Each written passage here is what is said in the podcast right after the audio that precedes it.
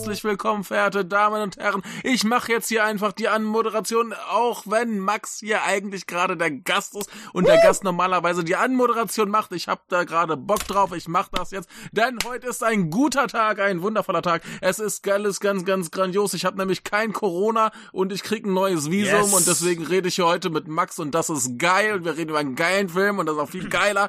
Und äh, Max, äh, was passiert hier eigentlich gerade mit mir? Ich ich freu, nee, ich finde es gerade geil, dass du dich so sehr freust, weil irgendwie beim Vorgespräch war, äh, wirktest du noch so ein bisschen normal. Das äh, Monster kickt gerade. Monster kickt. Du ekelhaftes Schwein. Anyway, äh, ja, hallo zusammen. Äh, bei mir ist es gerade ein bisschen weniger toll. Du bist gerade aufgewacht. Wie viel besser geht's? Du hast Spiele bekommen. Ja. nee, bei mir ist es draußen ein bisschen grau und kalt, aber ansonsten ist es eigentlich ganz, ganz gemütlich. Weißt du, was da hilft? Nicht rausgehen. Ähm, das, das wird schwierig, weil ich muss raus, weil Arbeit. das ist ein bisschen dumm, aber ich, ich möchte, ich möchte jetzt mal den, den Hörern in Deutschland sagen, warum es ihnen hervorragend geht im Winter zu Hause, denn im Gegensatz zu meinem Haus sind eure Häuser isoliert. Oh. Nee, oder?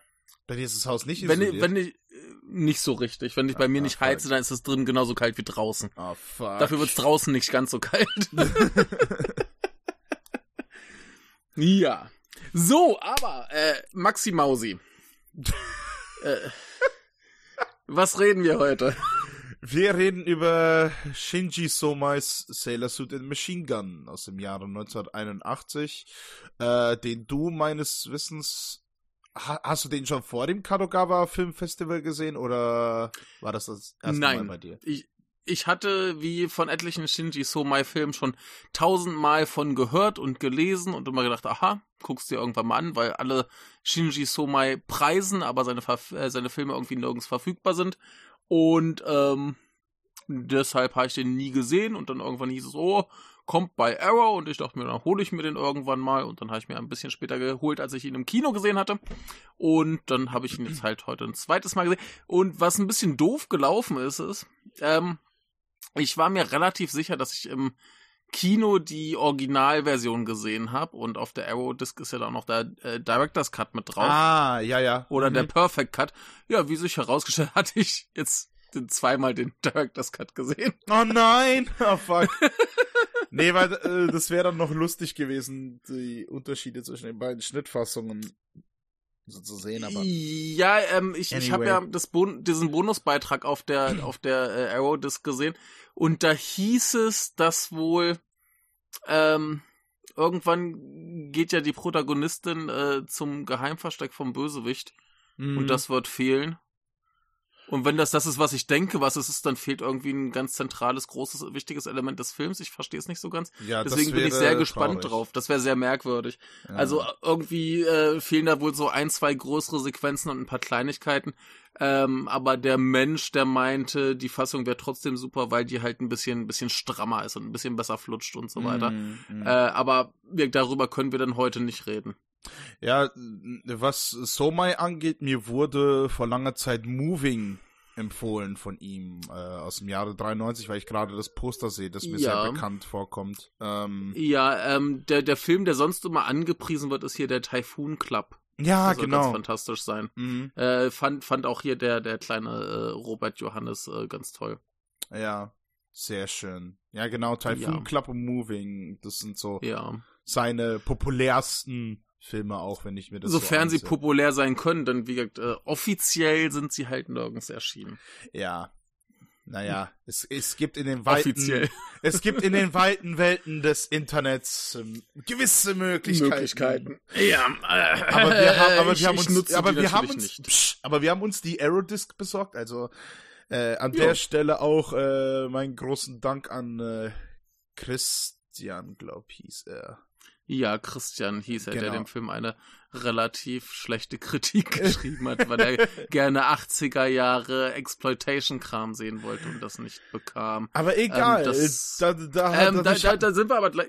da sind wir gerade aber auch direkt bei einem, bei einem Ding, was, was wir besprechen müssen. Aber du wolltest gerade auch, erzähl kurz. Nee, da, da, dadurch halt äh, äh, habe ich dann eben die Möglichkeit bekommen, eben die, Dis die Disc noch zu bekommen. Also die ist jetzt ja. nicht aus, ausverkauft. Ich, ich sehe gerade, er verkauft auch die Gamera äh, Collection. Ach shit. Ja. Das Angebot wurde beendet. Ah, oh. fuck. Aber für 64 Euro, oha, äh, mega Gebot. teuer. Okay, jedenfalls, egal, zurück zum Thema. Äh, dadurch ja. hatte ich die Möglichkeit gehabt, äh, Sailor Suit Machine Gun zu äh, besorgen. Zu genau. Mhm. Genau. Eigentlich hatte ich das ja äh, bei mir zu Japanuary, uh, by the way, ist eine Japanuary-Folge, das haben wir vergessen zu erwähnen. Ähm, ähm, da, eben, ich hatte die Möglichkeit, diese Disc zu besorgen. Das Poster mhm. kannte ich schon vorher tatsächlich von äh, Sailor Suit in Machine Gun, wo die. Also das Originalposter? Ähm. Oder das Arrow-Cover? Nee, das ist etwas anderes, also nicht das Originalposter, wo man äh, sie, die Hauptdarstellerin äh, Yakushimaru halt im Frontal sieht, sondern wo sie so mhm.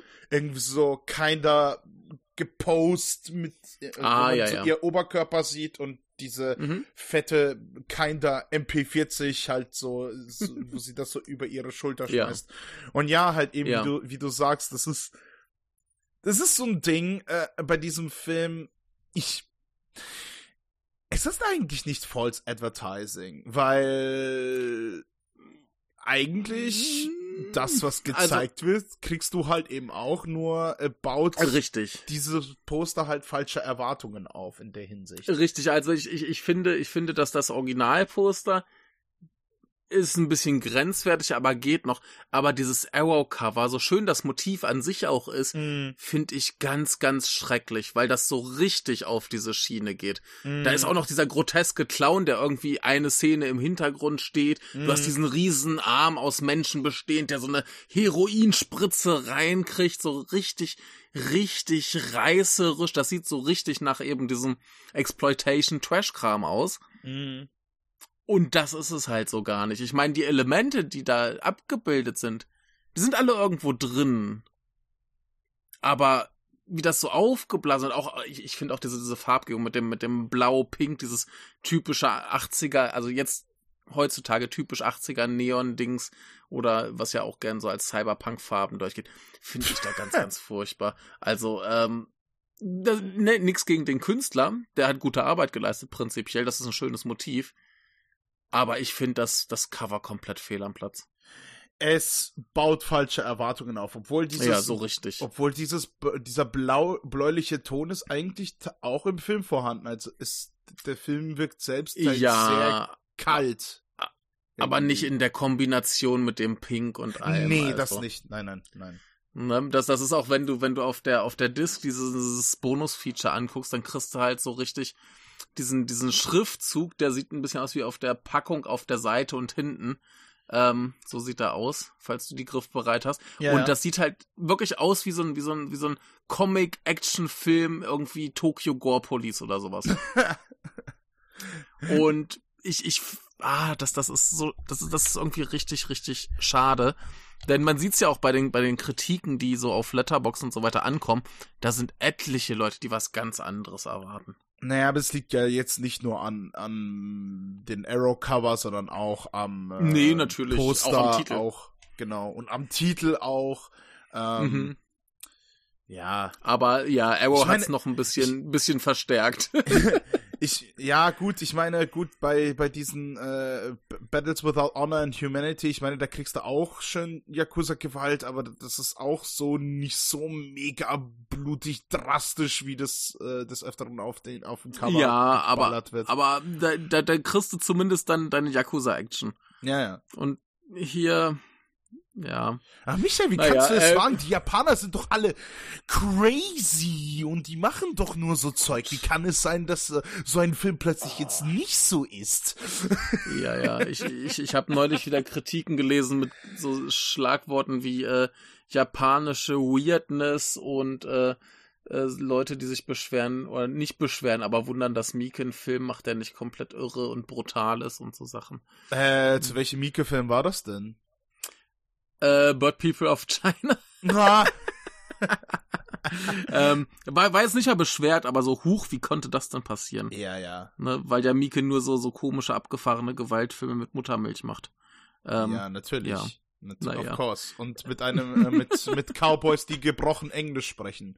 Oh, ähm, der, der ist schön, der muss ich mir noch mal anschauen. ja, der, der hat Spaß gemacht, Sukiyaki Western ja, Django. Ja, äh, ja. Der war, der war, der war cool, ja. Ja, ja.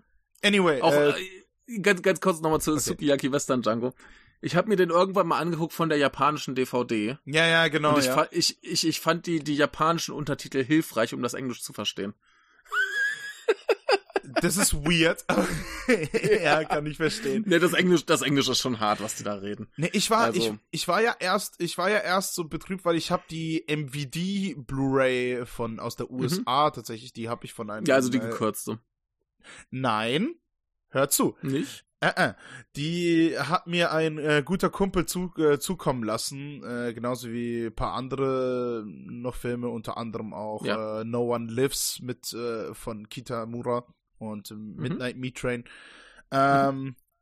Äh, nee, diese Blu-ray ist meines Wissens die einzige westliche Release, oh. die sowohl die internationale Cut als auch die Extended Cut hat. Das Blöde ist, der das Extended, ist das Blöde ist, der Extended Cut hat keine Subs.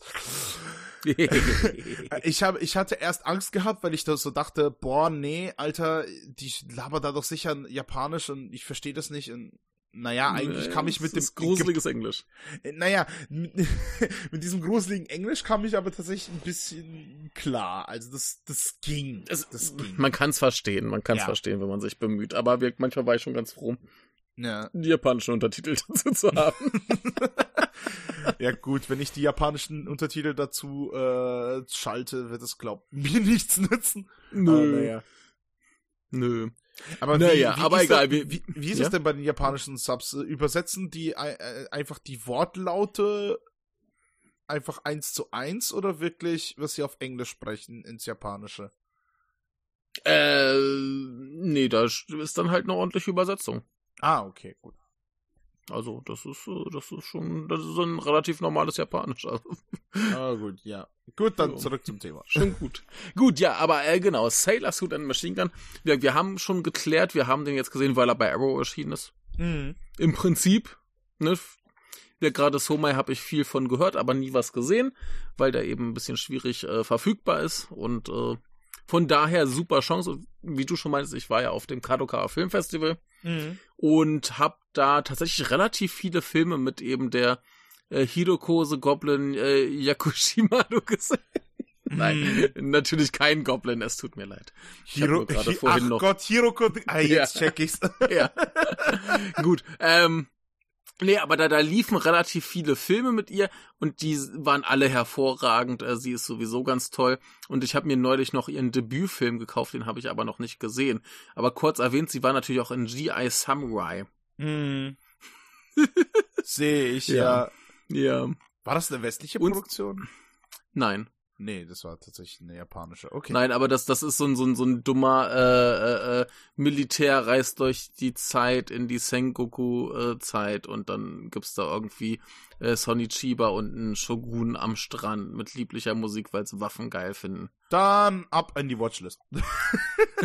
also es ist, es ist ein, ein sehr, sehr obskurer, dummer Film, der äh, relativ viel Spaß macht. Aber ja, äh, hier, wie gesagt, ähm, die gute äh, Frau Yakushimaru in einer relativ frühen Rolle und auch die Rolle, die sie quasi so richtig zum Star machte. Davor hat mhm. sie schon ein paar Filme gemacht, so an, äh, zum Beispiel auch hier den äh, School in the Crosshairs von Obayashi. Genau, ja. Der auch ganz hervorragend ist.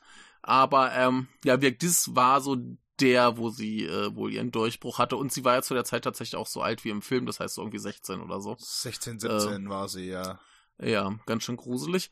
Äh, ja. Und ähm, ja, das ist dann, glaube ich, auch für den Film relativ relevant, dass das so ihr, ihr Durchbruch-Eidelwerdungsfilm war. Äh, ich werde dann noch ganz viel Sachen erzählen zu diesem Thema, die habe ich auch nur aus einer Letterbox-Kritik geklaut von einem guten Menschen, der auf Letterboxd heißt The Pret 360, den ich auch tatsächlich beim äh, äh, Kadokawa Film Festival getroffen habe. Das ist ein ganz wunderbarer Mensch. Oh lol, okay, ähm, sehr gut. Ja, möchte ich kurz die Geschichte erzählen. Ähm, ich war da, glaube ich, das, den zweiten Tag mhm. und ich kam aus dem Kino und dann stand da so ein komischer Ausländer, der guckt mich an. und Ih, ich dachte mir, oh, oh, ja, nee, das, das, das, das, das, das passiert dir schon manchmal, dass dich so andere Ausländer einfach angucken, so in der, in der Hoffnung, dass du, dass du sie irgendwie wahrnimmst und so von wegen hier, wir sind ja ein Team, ne, wir gehören ja zusammen quasi. Und ich dachte, okay. das ist einer von diesen komischen. Und ich bin einfach abgebogen zum Klo gegangen und bin dann, als ich rauskam, war er weg. Oh no. Und dann gucke ich halt auf Twitter und sehe so, der hat irgendwie auch Fotos von diesem Festival gepostet und irgendwie sah das genauso aus wie in dem Kino bei mir. Dann habe ich ihm eine Nachricht geschickt und gefragt, so, sag mal, standst du da vorhin, hast mich blöd angeguckt? Aber ja. Hast, ja. hast Probleme mit mir, hast mich schief angeguckt. genau. Nö, da haben wir uns ein paar Mal getroffen, ist ein sehr netter Mensch. Mhm. Also. Sehr ja. cool. Ja, das, das, das finde ich halt so mega äh, cool, wenn du so plötzlich in mitten im Nirgendwo irgendwie dann doch plötzlich jemanden aus, aus Twitter da siehst. Und du so denkst so, hä, what the fuck? Was machst du hier? Ja, erwartest du jetzt nicht so richtig, ne? Nee. Naja. Gut, aber äh, jedenfalls sehr cool und war auch sehr cool, diesen Film im Kino zu sehen. Mhm. Äh, wie immer war es sehr hilfreich, jetzt Untertitel gehabt zu haben. Mhm. das ist immer schön. Dann versteht man auch wirklich alles. Ähm, aber, die hatten nur japanischen Untertitel in, im Kino gehabt, oder? Im Kino haben sie gar keine Untertitel, natürlich nicht. Hä? Okay. Jetzt, jetzt Untertitel. Ne? Ach so, ah. Jetzt. Ne? Also mit der Disc und so. Englische Untertitel, wundervoll. Nee, im Kino war das ganz lustig. Die haben vorher immer so Durchsagen gemacht. Und so von wegen Benimmregeln und musst dir Masken aufsetzen und bitte mhm. Handy ausschalten und so weiter. Und ähm, die haben sich dann immer entschuldigt, dass sie nichts äh, auf Englisch nicht reden. Sorry, wir hatten einfach keine Bock auf Untertitel. Ja, rechnet ja auch keiner mit, dass bei sowas dann irgendwie die Ausländer kommen, ne? Ja, klar, klar. Ja. Die Ausländer kommen. das klingt so falsch. ja, ich äh, darf das über mich sagen. Ja, gut. Ähm, gut. Äh, kurze Frage zu dir. Hattest du denn sonst groß Kontakt zu irgendwie Kadokawa-Filmen oder zu Filmen von äh, Hiroko oder irgendwie so dieses ganze Japan 80er äh, Mainstream-Ding?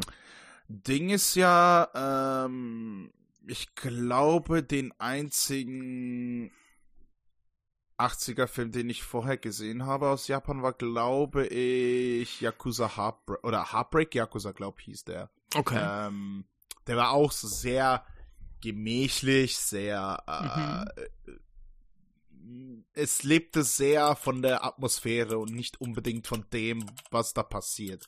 Auch wenn da einige Szenen auch äh, sehr, sehr äh, ziemlich actionreich waren, aber auch es ist alles sehr gemächlich und äh, mhm. da habe ich schon so gedacht, okay, ich meine, gut, die Schlussfolgerung aus einem Film jetzt auszugehen, dass jetzt alles in den 80ern so ein bisschen ein anderes Tempo hat, ähm, als mhm. jetzt zum Beispiel die Yakuza Eiga aus den 70ern äh, und mhm. 60ern.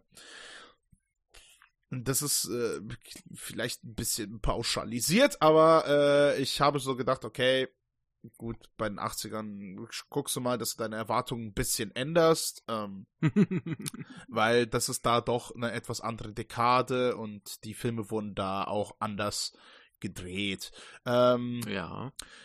Äh, ja, genau. Ähm, Yakushimaru kannte ich ja eben durch School in the Crosshairs, weil ich einfach Bock auf Obayashi hatte und äh, Immer ich, fand, gut. ich fand dieser ziemlich cool und hab so gedacht, mhm. na ja, komm, packst du noch Sailor Suit the Machine Gun auf die Watchlist und das mhm. Poster sah cool aus. Und ich hatte halt eben genauso die die die Erwartungshaltung früher äh, wie mhm. viele halt eben dass das so ein Exploitation Ding wird weil sie schon auch bei Obayashi mitgespielt hat. Und ich meine okay gut mhm. Obayashi ist jetzt kein Exploitation Obayashi Exploitation.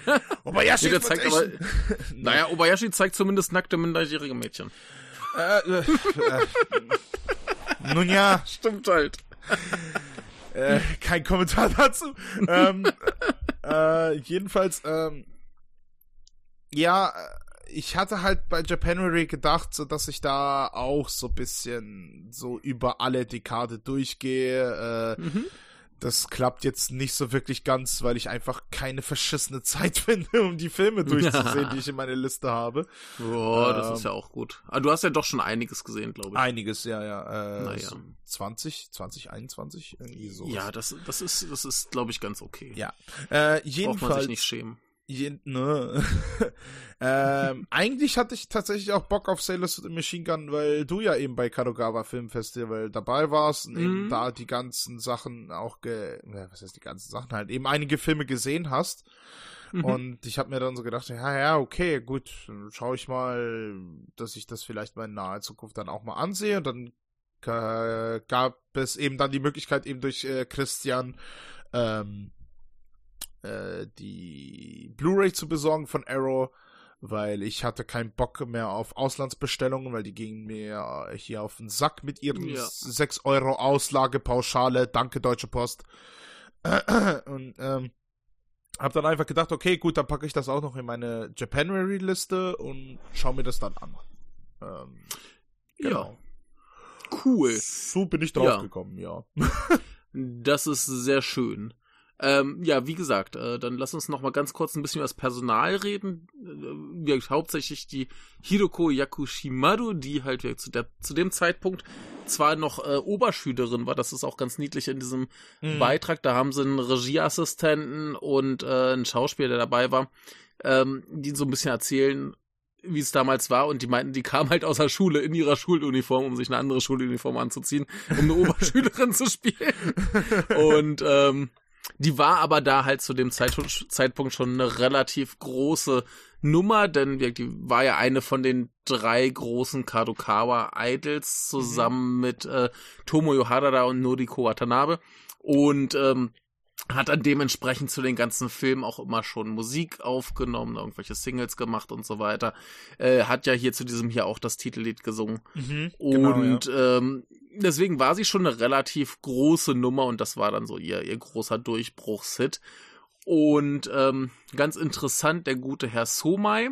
Das hier war sein zweiter, zweiter Film, Film glaube ich. Ja, ja. Und er war vorher halt Regieassistent bei Nikatsu und hat den ganzen Tag so hier diese Roman-Pornos gedreht. Mm, mm, ja, und, stimmt. Ja. Ähm, das, das war ganz interessant. Da sagte äh, einer in diesem, in diesem Beitrag, dass es da einen sehr etablierten, großen, bekannten Regisseur gab, der immer Angst hatte, wenn Somai dabei war. Weil der so, so, der, der fühlte sich beobachtet wie von einem Regieprofi. ne? Ja. Und ähm, ja, der, der, der Typ wird halt irgendwie in Japan gefeiert als, als Regiewunder, Genie und so weiter. Also ich muss mir unbedingt mehr von ihm ansehen, denn mhm. äh, hier passieren schon viele Dinge, die ich ganz, ganz grandios fand. Und ja. insofern, äh, ja. Aber wir haben hier, haben wir noch ein paar andere. Wir haben auf jeden Fall noch dabei, ganz interessant, wie hieß er denn? Der hat den Polizisten gespielt hier, Akira Emoto. Der ist nämlich auch heute noch sehr aktiv. Der war zum Beispiel in Shoplifters und Shin Godzilla ah. und äh, dem Kitano, Satoichi und so weiter. Wenn du ihn jetzt äh, siehst, wie er heute aussieht, dann erkennst du ihn auf jeden Fall. Ja, ja, ja, ja. Das Gesicht kommt ne? mir sehr bekannt vor. Und eben, ich sehe auch, ja. er war auch bei Ace Attorney dabei, Zebra Man. Genau. Äh, das genau. Japan, nee, ist das japanische Remake von Unforgiven? Ja. Ja, ja. Koreanisch, glaube ich.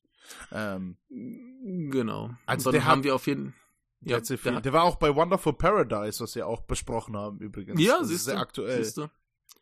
Ja, und dann haben wir noch einen Herrn namens Masaaki Daimon, der zum Beispiel in diversen äh, Godzilla-Filmen und Lady Snowblood dabei war. Mhm. Und äh, Tsunehiko Watase, der zum Beispiel in Virus von Fukasatsu war und in diversen äh, Battles Without Honor and Humanity Teilen und noch so ein bisschen Zeug. Und auch in G.I. Samurai. Also durchaus ein, ein großer, äh, bekannter Cast. Haben sie auch erklärt, das war wohl bei Somai gerne, weil, weil der immer so, so, so halt Jugendliche und Kinderdarsteller hatte, hat er halt die Nebenrollen mit Profis besetzt, also mit richtig großen bekannten mm. Namen um das auch so ein bisschen auszugleichen, vielleicht noch und um den, ne, dann kann er mit den Kindern so richtig hart prü, äh, prü, äh, proben. Alter! Prü, prügeln, wollte ich fast schon sagen. Ähm, aber ja, äh, auch in, in, in äh, äh, Beton hängen. Ähm, aber äh, nee, dann kann er mit denen halt so richtig exzessiv proben mhm. haben sie gesagt, der, der hat dann gerne so, keine Ahnung, 100 Proben gemacht und wenn sie dann so richtig durch waren, dann kam endlich die gute Schauspielleistung raus. Das, und das, da braucht da braucht sich halt um jeden Rest nicht so kümmern. Das ist ja das Interessante. Vor allem hat äh, ähm, Yakushimaru ja auch, ähm, also es gibt im, Book, äh, im Booklet eine wunderbare ähm, äh, Konversation zwischen ihr und äh, Kiyoshi Kurosawa, der damals Assistant Director mhm. bei Sailor Suit im Machine Gun war. Und da fand ich das wunderbar, wie, wie Yakushimaru gesagt hat, dass nach, da, nach diesem Film hat sie halt eben einen anderen Film mitgespielt und mhm. eben äh, Somai hat ihr das eben antrainiert, eben diese 100 Proben da durchzuziehen und sie hat in jedem Take ein bisschen anders gespielt.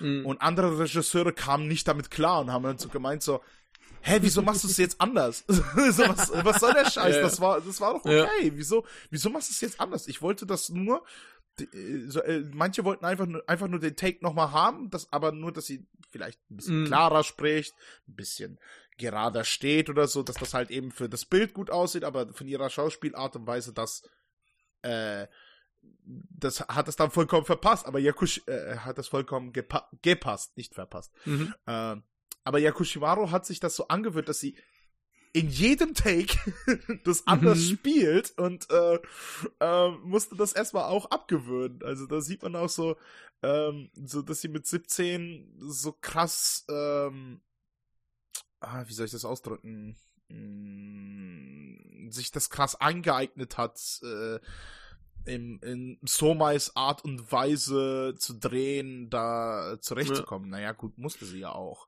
Weil ja, sie, sie, hat ja auch ein bisschen vorher schon in seinem äh, Debütfilm mitgespielt. Mhm. Ne, der genau, hieß, ja. wie hieß der? Äh, Dreamy 15. Mhm. Uh. ja. Sowas. Aber eben, ja, Soma ist halt ziemlich exzessiv, was, was diese Proben angeht und eben. Ja. Kiyoshi Kurosawa hat dann auch irgendwann erzählt, so, Alter, ich mach das niemals in meinen Filmen, mit meinen Schauspielern. ja, ja. Ähm, ganz lustig finde ich auch, dass Somai wohl den, den Schauspieler überhaupt keine Anweisungen gegeben hat. Ja, geil. Super. Ne? dann dafür da machst Mal das Proben. Genau. Pro, probst das hundertmal und hast keine Ahnung. War das jetzt gut? War das schlecht? Der, der hat wohl mal gesagt, scheißegal, ob's gut oder schlecht ist, du machst einfach und machst wieder und machst wieder und machst wieder. Und irgendwann passt das schon. Oh, Mann. Was ein Drecksack. Das, ähm, das ist echt, das ist echt ja. schon, das ist echt schon ein harter Dick-Move.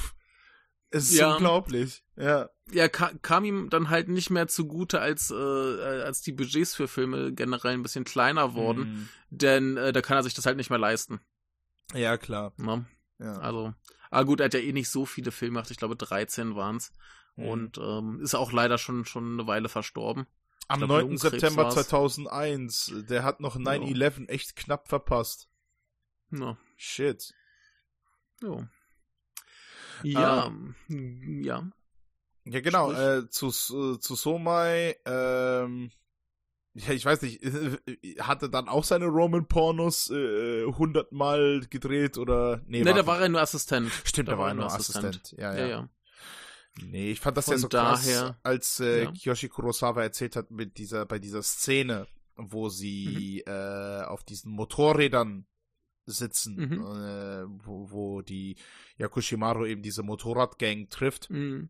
ähm, dass sie da die ganze Straße absperren mussten. Mhm. Und sie es gab halt keine Mobiltelefone, ne? Die hatten einfach nur mhm. Funkgeräte. Und da war das mhm. auch so. Äh, da, du musst dir vorstellen, dieser Kurosawa steht da, muss die ganze Zeit den, den Verkehr hinhalten äh, während sie mhm. da hundertmal diese Scheiße drehen und hört dann immer von ganz weit weg, wie diese Motoren da aufheulen, mhm. wenn sie mhm. dann da losfahren, dann weiß er, okay, wenn die Motoren aufheulen, dann ist die Szene vorbei. Ähm, ja. Ja, dass das Krasse bei der Szene ist, ähm, jetzt sind wir eigentlich schon viel an einer ganz anderen Stelle, aber ja. egal, jetzt reden wir kurz über diese Szene. Das muss man sich so vorstellen. Sie, also unsere äh, Protagonistin, ist an so einer Buddha-Statue mit ihren Freunden und säuft. Mhm. Und dann kommt sie auf die Idee, sie will Motorrad fahren, weil da gerade eine Bikergang um die Ecke kommt. Mhm. Und dann machen sie das und dann fahren sie da irgendwie 30 Kilometer oder irgendwie sowas, haben sie gesagt. Ja. Na? Und das Ding ist halt, dass mit der Polizei abgemacht wurde, dass sie alle Ampeln ignorieren können, bis auf eine. ne, da, da war eine Ampel, da mussten sie sich an den Verkehr halten. Das war wohl ein zu dickes Ding, dass das ging wohl irgendwie nicht, das zu sperren. Das okay. heißt, sie mussten, sie mussten diese ganze Szene von Anfang bis Ende, das ist ein Take, mussten sie uptime mit dieser Sch Schaltung der einen Ampel. Fuck. Okay, das klingt wesentlich komplexer als gedacht. Das ist äh, ne?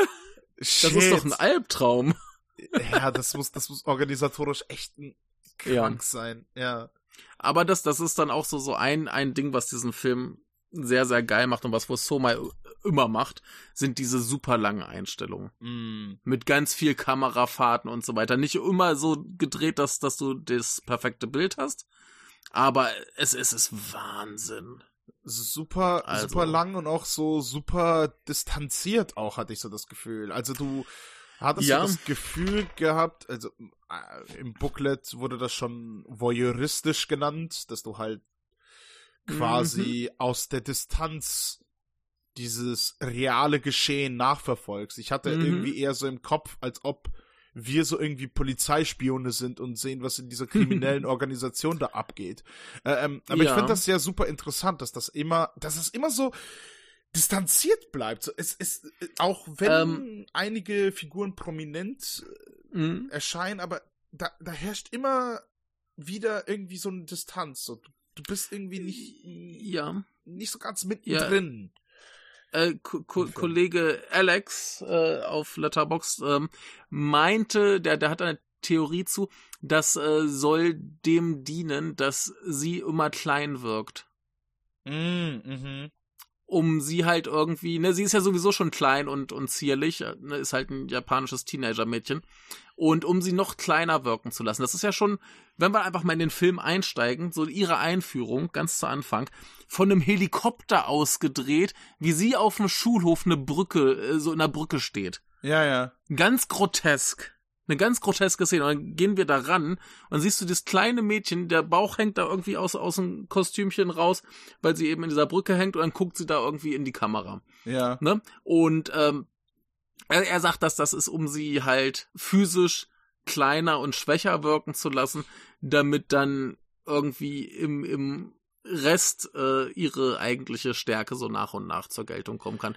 Nämlich die Macht des Idols, denn dieser mhm. ganze Film, um das vorwegzunehmen, dreht sich laut ihm nur um die Idolwerdung von ihr und äh, Idols sind ja da quasi, um für einsame Männer quasi sämtliche Frauenfiguren im Leben zu ersetzen, was sie auch zu Anfang sagt. Für ihn, sie sagt, für ihren Vater war sie, nachdem die Mutter starb, gleichzeitig Tochter, Ehefrau und Mutter, was auch ein bisschen eklig ist, aber ja, ich glaube, sowas nicht gemeint. Ja.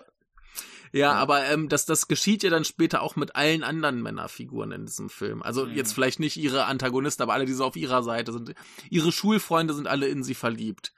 Ne, dann hat sie ja später diese, diese Yakuza-Bande, da ist sie für den einen eher die Schwester, für die, für den anderen eher die Geliebte, äh, irgendwie so Mutterfigur, alles drin. Mhm. Und das ist ja quasi das, was, was Idols äh, leisten. Ne? Ja, qua ja, stimmt. Das quasi, ist, äh, quasi. Guck, ja, guck auf so ein Idol-Konzert, da sind lauter einsame Männer. ist ist traurig, aber aber das das das ist halt. Ja, das und, ähm, erinnert mich halt eben auch äh, an Perfect Blue eben, äh, wenn, ja, ich, wenn ja, ich so daran denke, dass da auch äh, nur Männer in diesen Konzerten sind. Äh, ja, das ist ja. nichts. Boah. Ja. Was, was ich halt lustig finde, ist, dass das sie hier in dem ganzen Film halt ähm, extrem unschuldig dargestellt wird. Ja. Ne? ja. Und ich habe noch einen Film von ihr gesehen, der kam, ich glaube, drei Jahre später. Der heißt äh, Main Thema. Also Main mhm. Theme. Mhm. Und ähm, da hat sie erstens diverse äh, Liebhaber und das ganze große Finale, was dann in diesem Film kommt, ist, dass sie mit ihrem ebenso jungen wie unschuldigen Typen abmacht, hey, lass uns ins Hotel fahren, wo jeder weiß, im Hotel wird gefickt. das, okay. ist so ein, das ist so ein bizarrer Bruch. Einfach. So hier noch total unschuldig und paar Filme später ist das Finale, dass man ficken geht. Ja, super. Ich finde das herrlich. Der, der, Film ist hervorragend. Oh äh, Mann. Der ist großartig. Ich hatte wahnsinnig viel Spaß. Ähm, aber gut, lass uns zurück zu diesem hier kommen. Äh, wie gesagt, äh, sie wird so eingeführt, aber eigentlich kommt vorher noch ein Stück, dass ein, ein alter Yakuza stirbt. Mhm. Weil der Tierarzt ihm nicht helfen kann. Mhm. Das ist auch so geil. Die engagieren einen fucking Tierarzt, um einen Menschen zu retten. Ich meine, klar, äh, Tierärzte haben jetzt äh, meines Wissens ziemlich gute Biologiekenntnisse jetzt abseits von Tieren, aber for fuck's sake, wie wie unfähig sind bitte deine Lakaien, das ist großartig. Tierarzt engagieren, Alter. ist großartig, wie er auch seine, seine Spritze da raus mit diesem Riesending. Ja. Das ist das herrlich. Ist, das ist, glaub, für Pferde, glaub ich, sogar war die Spritze. Ja, irgendwie sowas, sowas. Ja, ja. ja, ja. Aber ich, ich finde das super, dass das der Film als, als so eine richtig dumme Klamauk-Comedy anfängt. Mhm. Und das aber eigentlich nicht macht. Nee, ähm, das, das ist sowieso für, für diese ganzen Kadokawa 80er Filme relativ typisch, dass die, dass die sehr zerfahren sind, sehr inkonsequent sind. Also, äh, wenn, wenn du da jetzt so eine reine Komödie oder was haben willst, dann bist du dabei meisten falsch. Ja, klar. Weil äh, die halt wild durch die Genre springen und das macht dieser hier auch. Ich, weil du gerade diese Brücke erwähnt hast, ähm, mhm. ich fand das ja äh, so krass, dass da äh, äh Kurosawa ja auch da ein bisschen stützen musste, damit sie da nicht irgendwie umkippt oder so. Und die wussten, und die wussten beide nicht, wieso das sie jetzt da steht. Und weil Somaya hat einfach gesagt, ja, mach das. Ja. Und wir denken uns was aus. Ja, cool. Ja. Hä? Was jetzt? Ja, aber, aber es ist doch eine, ist doch eine super Einführung. Ja, das stimmt. Ja. Also ich, ich finde das großartig. Ich meine, du siehst ja erst von diesem Hubschrauber aus. Ist irgendwie so ein kleiner Fleck auf dem Hof. Ja. Dann gehen sie herum, das ist halt ein Mädchen, das so eine Brücke schlägt. So. What? Wollen wir, wollen wir vielleicht so ungefähr äh, 37 Minuten ins Gespräch vielleicht die Handlung erzählen, um was es eigentlich geht bei Sailors und the Machine Gun? Ja, wir haben ja gerade schon erzählt, dass ja, ja, ne, wir, wir haben ja gerade schon erzählt, dass der alte Yakuza gestorben. Genau. Und da ist das junge Mädchen. Und da gibt's natürlich eine Verbindung, denn der alte Yakuza hat bestimmt, dass ich glaube, sein Neffe sein Nachfolger wird. Ja. Und der Neffe ist aber gerade gestorben. Und das war zufällig ihr Papa. Genau. Und deswegen haben die Yakuza sich jetzt gesagt, ey, du wirst jetzt äh, die Nachfolgerin und du wirst jetzt unsere Chefin. Denn ich, unsere Regeln haben keinerlei Alters- oder Geschlechtervorschriften, deswegen kannst du das machen. Ich habe vergessen, wie die Yakuza-Familie nochmal heißt. Scheiße. Oh, ähm, das ist gut, das weiß ich auch nicht mehr. Irgendwas mit M. Verdammt, das darf doch nicht wahr sein. äh, anyway, ist egal. Nicht so wichtig. ist nicht so wichtig. ähm, ja, was, was, was für mich diese, diese, diesen Film so ausmacht, ist halt eben diese. Ich fand das super interessant. Im Essay stand das drin äh, von Oh, lass mich mal nachdenken. Wer war das denn? Naja, lass mich mal nachdenken. Ich pack das Scheiß jetzt aus. ähm, ähm, ich hab vergessen, wie er heißt. Alex, Alexander Zalten, genau. Guter Mann. Äh, der Programmführer für die Nippon Connection war. Äh, ich muss gerade mal überlegen. Ja, der hat auch ein paar Bücher über, über japanischen Film geschrieben. Der äh, hat mir auch mal den Arsch gerettet, weil Koji Yakusho meine Frage nicht verstanden hat und hat, das, hat er sie ihm nochmal erklärt. Krass. Ähm, ja. aber, aber der macht das jetzt, glaubt nicht mehr. Der ist jetzt, glaubt nicht mehr Programmführer, oder? Das, das, ich, ich weiß es nicht, aber der, der ist, ist ein super Typ. Ich habe mir neulich erst wieder ein Buch von ihm gekauft, aber noch nicht gelesen. Aber ja, ich finde das, ich finde das trotzdem super interessant, wie sich die äh, Nippo Connection sich jetzt bei so einem internationalen Release sich jetzt da reinfindet. Äh, jedenfalls. Na gut, er, er, er, er, er ist ja primär, wie gesagt, ähm, er ist primär äh, ich glaube tatsächlich irgendwie eher so Wissenschaftler, der mhm. äh, japanisches Kino halt bearbeitet und drüber schreibt. Also der ist, glaube ich, viel mehr als Autor bekannt als äh, bei der Nippon Connection. Ah, okay. Also ähm. das ist schon okay. Passt da rein. nee, ich fand, ich fand das super, dass, dass ich da trotzdem äh, diesen Essay ja. gesehen habe und ich äh, ja. fand das halt auch so krass wie in, in einigen Essays, also es sind einige Texte dabei, äh, mhm. wieder erwähnt wurde, dass dieser Film im Sailor Suit mhm. Machine Gun, dass das so prinzipiell aus Gegensätzen besteht.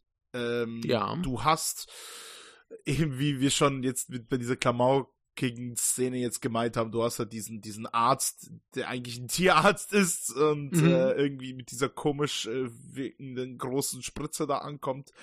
Du hast äh, dieses äh, Schulmädchen, die plötzlich Anführer dieser Yakuza-Bande wird. Du hast äh, die Kombination auch diese. Es heißt ja nicht irgendwie Sailor Suit with Machine Gun, sondern also dass das nicht Teil dieses mhm. Sailor Suits ist, sondern das, das sind mhm. zwei Gegensätze. Also du hast dieses mhm. Schuluniform und du hast ein Maschinengewehr. Äh, ja, das, das ist ja auch, ist ja auch damals wohl ein Riesending gewesen, dass dieser Titel allein Leute bewegt hat, so, ha, was ist da los? Ich gehe mal ins Kino. Mhm. Das ist auch Grund, äh, warum, warum der Somai da, glaube ich, Bock drauf hatte, so hatte ich das verstanden, weil sich gedacht, der Titel klingt geil. Mhm. Oder auch eben, ich glaube auch diese Rolle des Idols, die halt eben plötzlich mhm. eben Führerin der kriminellen Organisation wird, obwohl das jetzt mhm. ähnlich ist wie jetzt ihre Schülerin-Rolle. Ich meine, die ist ja auch erst 17 und das war auch so ein krasser Bruch äh, mhm. zu diesem tot zu dieser totgeglaubten Yakuza Eiga Genre in den 70ern, ne? Weil ja, man, man muss ja auch dazu sagen, dass in den 80ern dass das große japanische Kino halt äh, in großer Scheiße steckte und äh, Kadokawa halt so ein bisschen äh, der Retter war. Und ähm, mhm. auch wenn dieser Film theoretisch eine, eine Independent-Produktion ist von einem Studio, das heißt irgendwie Kitty Productions oder so, äh, die haben letztendlich das Geld von Kadokawa bekommen. Ja. Das heißt, da ist ordentlich Kohle hinter. Generell Kadokawa ist ja auch irgendwie aus, ja. ja, jetzt aus nichts erschienen, ist jetzt auch falsch. Also, äh, die waren ja nee, das Verlag. Riesig. Die waren Verlag. Ja, das war ein Buchverlag und irgendwann ist der Besitzer gestorben und äh, sein Sohn äh, Haruki Kadokawa hat übernommen und der hat dann eben so eine so eine Media Mix Geschichte angefangen, denn ja, die hatten halt Bücher und dann haben sie eben die Bücher verfilmt. Ja. Ne, und dann haben die Schauspielerinnen halt äh, Popsongs dazu gesungen, haben sie noch CDs verkauft. Und also damals nicht CDs, aber du weißt schon. Aber ähm, du musst, aber du musst ja auch bedenken, diese Mediamix-Geschichte, das existiert ja quasi bis heute jetzt in der gesamten natürlich. Filmlandschaft, wenn man so darüber natürlich. nachdenkt. Ich meine, jetzt, wenn du dir auch so westliche Produktion ansiehst, so kein Plan jetzt. Jetzt fällt mir nichts ein. Äh, da nee, hast ich, du, da hast du den Film, da hast du den ja? Soundtrack dazu, da hast du die Spielzeuge. Spielze Spielzeuge, ja, auch sehr, sehr, sehr gutes Ding. Äh, sehr viel Merchandise, ähm, so viel Kram und äh, ich glaube wirklich, dass Kadokawa so in gewisser Weise auch ein Wegbereiter äh, für Marvel ist. Stimmt halt. Das war in Japan nachsehen, das was heute Marvel macht. Damit habe ich nicht gerechnet. nee, also ja, dass Kadokawa eben auch äh, so ein Wegbereiter war für diese für diese Media Mix Geschichte. Ähm, ja, ja, ja. Das ist übrigens ganz Marvel. groß erklärt in, in Alex Zaltens äh, Buch, das ich gekauft habe. Hm. Habe ich halt noch nicht gelesen. Okay. ja, genau. Aber äh, ja, deswegen kam das so, dass auch eben hier die Hiroko damit spielen konnte, weil sie ja eben bei Kadokawa unter Vertrag war. Und mhm. äh, da wurde sie mal ausgeliehen quasi für diese Produktion.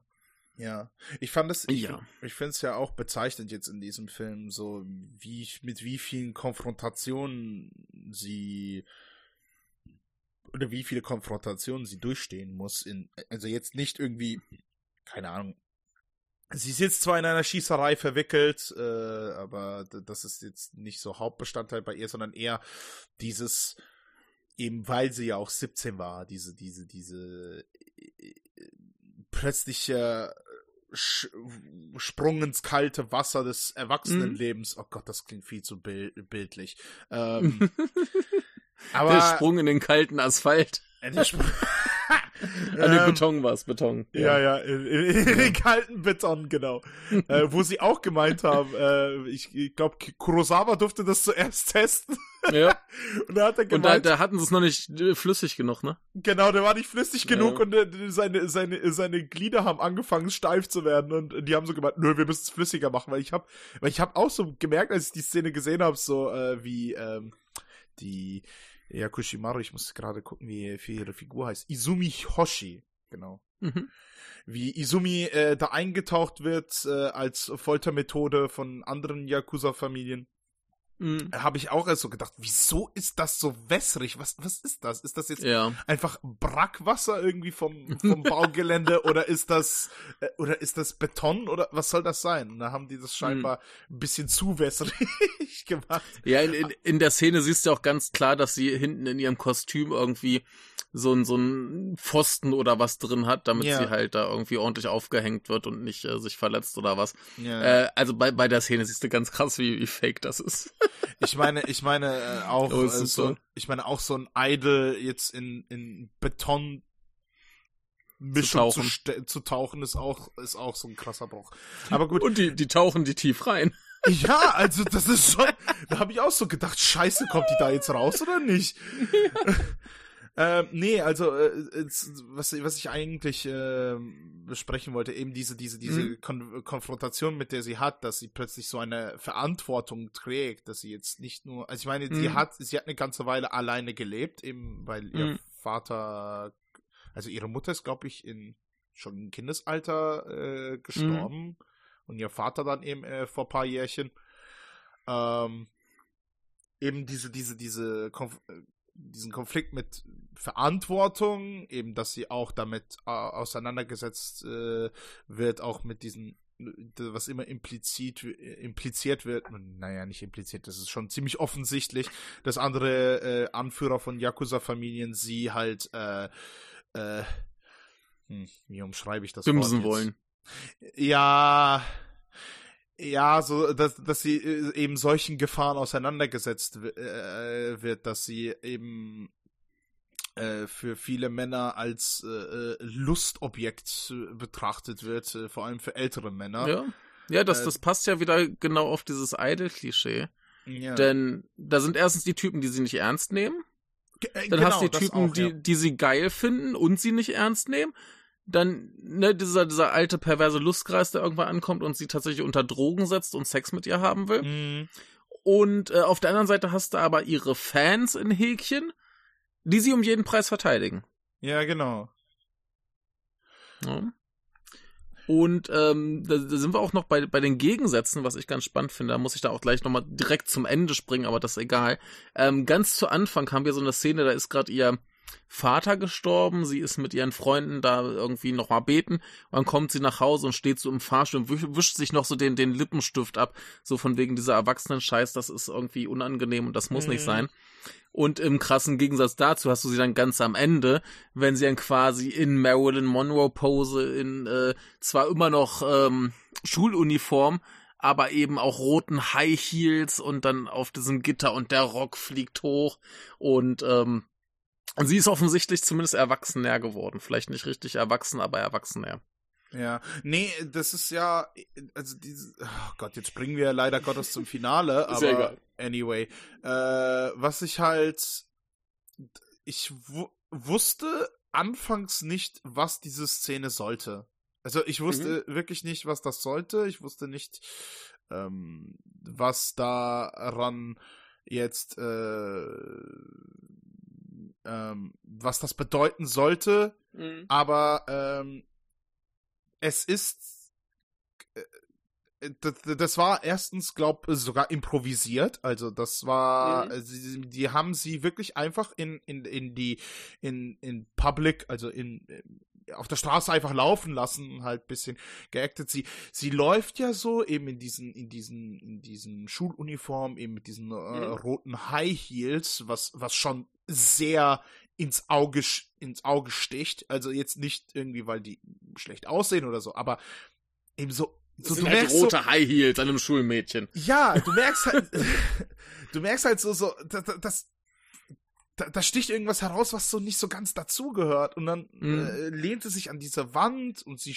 tut so, als ob sie rauchen würde. Mhm. Und sie geht dann irgendwie weiter und plötzlich äh, sieht sie so ein paar Kinder spielen und äh, sie macht mit ihren Fingern so ein Maschinengewehr nach und schießt mhm. sie halt sozusagen tot, so, ah, so, was man da halt eben mit den Kiddies so ein bisschen macht. Und das ist, ich finde es irgendwie ein bisschen schön, dass das alles so improvisiert ist, weil das wirkt alles mhm. so, so un, unbeholfen auch so ein bisschen. Mhm. mhm. Und dann plötzlich eben diese Marilyn Monroe, äh, mhm. äh, Pose, Ge Gedanken, Gedenkszene, äh, Einstellung was, wo du auch so denkst, so, okay, ich, ich weiß jetzt nicht, inwiefern Marilyn Monroe jetzt in den 80ern in Japan jetzt äh, was bedeutet hat, aber das ist auch so ein Ding aus aus äh, dem alten Hollywood, äh, was mhm. so eher Erwachsene beschäftigt und jetzt weniger ja. Schulkinder. Äh, ja. Diese die, diese Entwicklung, die sie durchmacht, dass sie eben äh, diese diese dieses Erwachsensein annimmt und mhm. äh, realisiert so, hey, jetzt ist es Zeit, ähm, erwachsen zu sein, obwohl einige Texte auch und auch interpretieren, dass das so irgendwie nicht so ganz so ist, so, weil sie sich immer noch an diesen an diesem an diesen Schuluniformen sich klammert. Ja, ich ich ich würde auch sagen, es, es es ist noch nicht fertig, aber sie ist so auf dem Weg, denn sie tut ja auch nur so, als würde sie rauchen. Sie raucht ja nicht, sie tut genau. ja nur so, ne? Ja. Und ähm, sie wirkt sie sie macht halt diese diese sexy Erwachsenenpose, aber eben in der Schuluniform. Und dann gibt's ja noch diesen Monolog von ihr, wo sie ja noch sagt, so, oh, meinen ersten Kuss habe ich von einem Mann mittleren Alters bekommen. Mhm. Und äh, aus mir wird wohl keine gute Erwachsene. Und ähm, ja, deswegen, sie, sie ist dann aber halt ein Stück, Stück näher dran am mhm. Erwachsensein. Ja. Ne? Hat, hat jetzt halt immer noch das Kindliche so ein bisschen, ist noch am Spielen und ne, tut erwachsen, aber ja, ist ein Schritt weiter, hat sich weiterentwickelt. Krass ist halt eben auch eben, äh, wie diese ganzen äh, Masse an Menschen einfach plötzlich stehen mhm. bleibt, weil die sich so denken, hey, was macht sie da? Aber dann irgendwie so fasziniert davon sind. Ja, äh, ja also ähm, in, in, diesem, in diesem Bonusbeitrag hieß es auch, da waren wohl ein paar Statisten dabei. Mhm. Also nehme ich mal an, sind die dann da hingegangen, so geplant, und dann hat's, zieht's natürlich mehr Leute ran. Wenn da so ein paar ja, Leute klar. gucken, was da los ist, dann kommen halt noch mehr, ne? Das ja, ist so, klar. So, so, äh, ich, oh Gott, nee, ich will die Parallele zum Autounfall nicht ziehen, aber. Nee, äh, ist schon, ist schon netter als ein Autounfall. Ja, ja. Aber du weißt ja, wenn irgendwo netter. Leute stehen bleiben und gucken, ja, ne, bleiben mehr Leute stehen und gucken. Ja, genau, dann willst du ja auch sehen, was da passiert. Ähm, ne, ich, ich, ich hatte das hier neulich auch erst, ähm, auf dem Heimweg war da so ein Paar, das hat sich gestritten und der Typ hat halt das Mädchen derb angeschrien. Oh, und ich shit. bin halt stehen geblieben und hab geguckt, einfach nur um zu, zu schauen, was passiert. Mhm. Ob er jetzt irgendwie ausrastet und sie angreift oder was hat er zum Glück nicht gemacht. Aber mhm. da sind halt noch gleich fünf Leute stehen geblieben. Naja. Ne? Krass. So ist es halt. Ja. Oh, shit. Nee, äh, was ich halt auch, äh, wo wir auch über Konfrontation und Gegensätze sprechen. Mhm. Um sie herum sterben nur erwachsene Männer, wenn man, wenn man mhm. das so betrachtet. Ne? Also auch diese Konfrontation Natürlich. mit dem Tod. Ich meine, jetzt, ich weiß jetzt nicht, mhm. wie, wie nah der Tod ihres Vaters jetzt bei ihr war. Ob das jetzt, das wird nicht so wirklich an, da wird nicht so viel darüber gesprochen, so ist halt ja. passiert und sie hat es akzeptiert, keiner.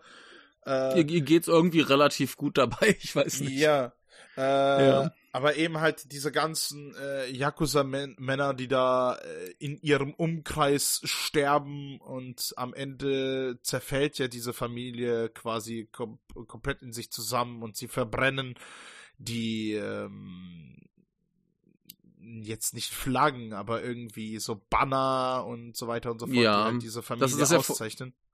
Ja, ja, ganz zum Schluss ist ja vor allem das, das Grab.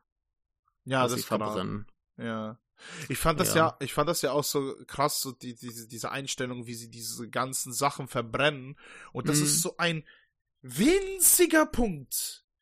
Mhm. In dieser großen, weiten Stadt. Ich weiß nicht, wo sie mhm. gedreht haben. Ähm, Tokio.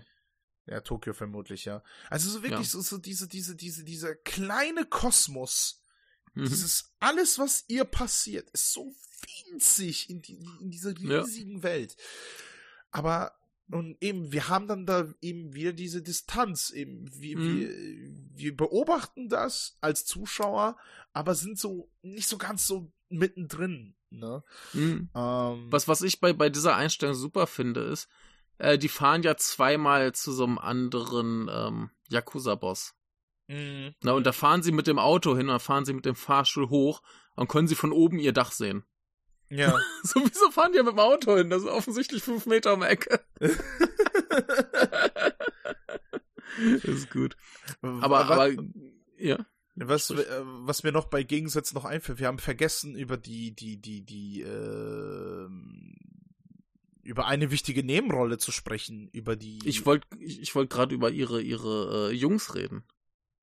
Ach so. Wollen wir da erst hin oder zu der Frau?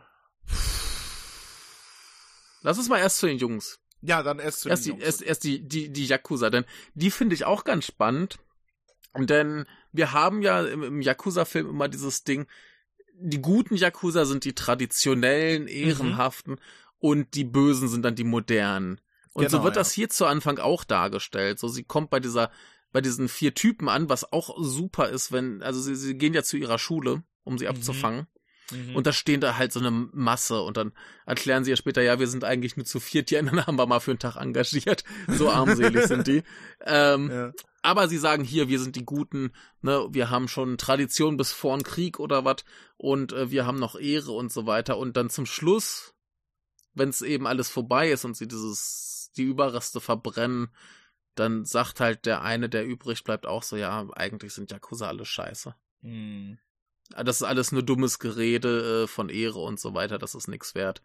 Die taugen eigentlich alle nix und das, das finde ich ganz spannend und ähm, da ist ja dann der eine, ne, der naja, eben naja, so, ein, so einen ähnlichen Ansatz hast du eigentlich auch schon bei Yakuza Law äh, von Teru Ishii, der ist ja, ich, von 69. So, also es gibt, so, es gab schon vorher so ja. Ansätze.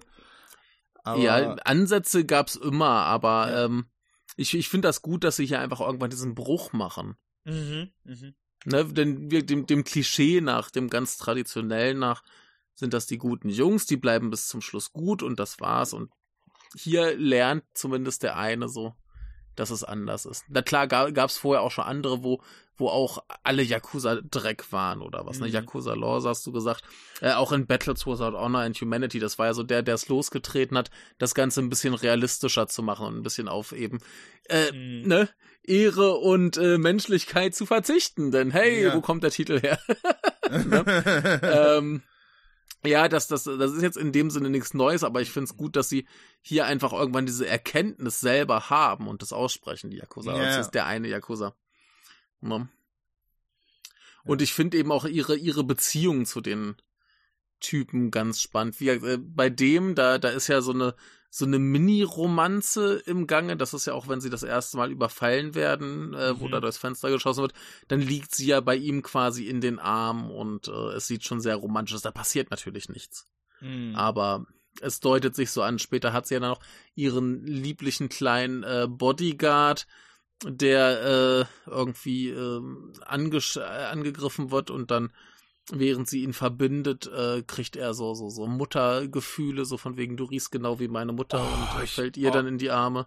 Ich fand das, ich ja. fand das echt, ich weiß nicht, als ich das gesehen habe, fand ich das echt ein bisschen gruselig, um ehrlich zu sein. ja, ist es ja auch, aber das, das, oh. das ist auch irgendwie, also das ist es gleichermaßen gruselig wie auch irgendwie niedlich, denn er, er meint es ja tatsächlich nicht, nicht im Anflug sexuell. Mm. Ne, er, er schmeißt sich dann eben ihr in die Arme weil er, weil er das so gut findet, weil er irgendwie wie halt, wie halt diese, diese Mutterfigur im Leben braucht und sie halt mhm. nicht hat. Und das, das ist ja kom komplett frei von, von jeglicher sexueller Anziehungskraft. Ja. Das geht ja wirklich nur darum, da ist jemand, der kümmert sich um ihn und er findet das toll. Und dann wird er paar Sekunden später wieder erschossen. Genau. Das war, das war, das war wirklich so, wo ich so dachte, what the fuck, was sollte ja. das jetzt? So. Das war so ein netter Typ. Ja. Aber ja. Ähm, ich meine, im Nachgang ergibt es Sinn, aber da müssen wir vielleicht später drüber reden, wenn wir über den Polizisten reden. Mhm. Ähm, aber äh, dann gibt's ja noch den Typen, mit dem sie eben diese Motorradtour macht, mhm. über den wir geredet haben. Das ist offensichtlich ihr, ihr Abenteuerkumpel. Mhm. Und dann gibt's ja noch den Schwulen. der ist auch ganz, ganz reizend. Also sind alles ganz reizende, nette Männer, eigentlich. Das war, das war auch so, das war auch so, ich, ich fand das irgendwie schön, wie das einfach so nebenbei gedroppt wurde, dass, äh, dass einer, ja. Also der Yakuza einfach schwul ist und die so, naja, okay.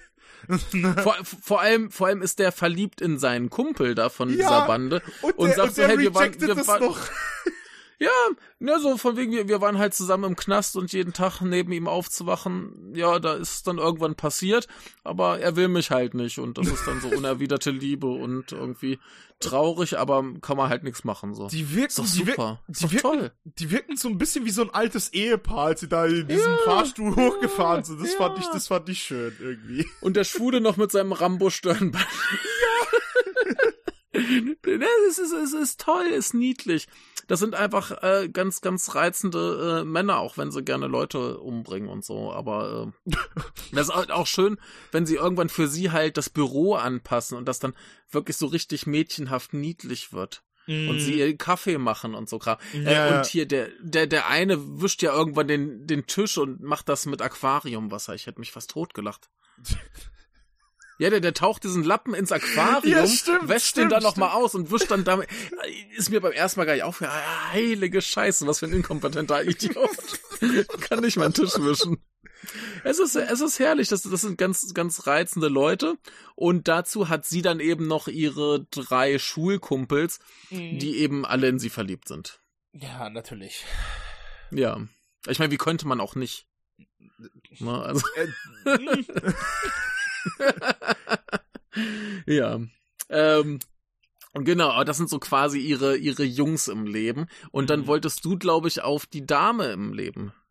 genau, Umkommen. die Mayumi, die da Mhm. dazu kommt, äh, die, glaube ich, auch den Brief von ihrem Vater erhielt, dass, dass sie halt mit Izumi äh, zusammen leben sollte oder irgendwie Genau. so ein bisschen auf sie aufpassen sollte, dass sie da keinen Scheiß macht oder ähnliches. Ähm, einfach, einfach, dass der, der Vater im, im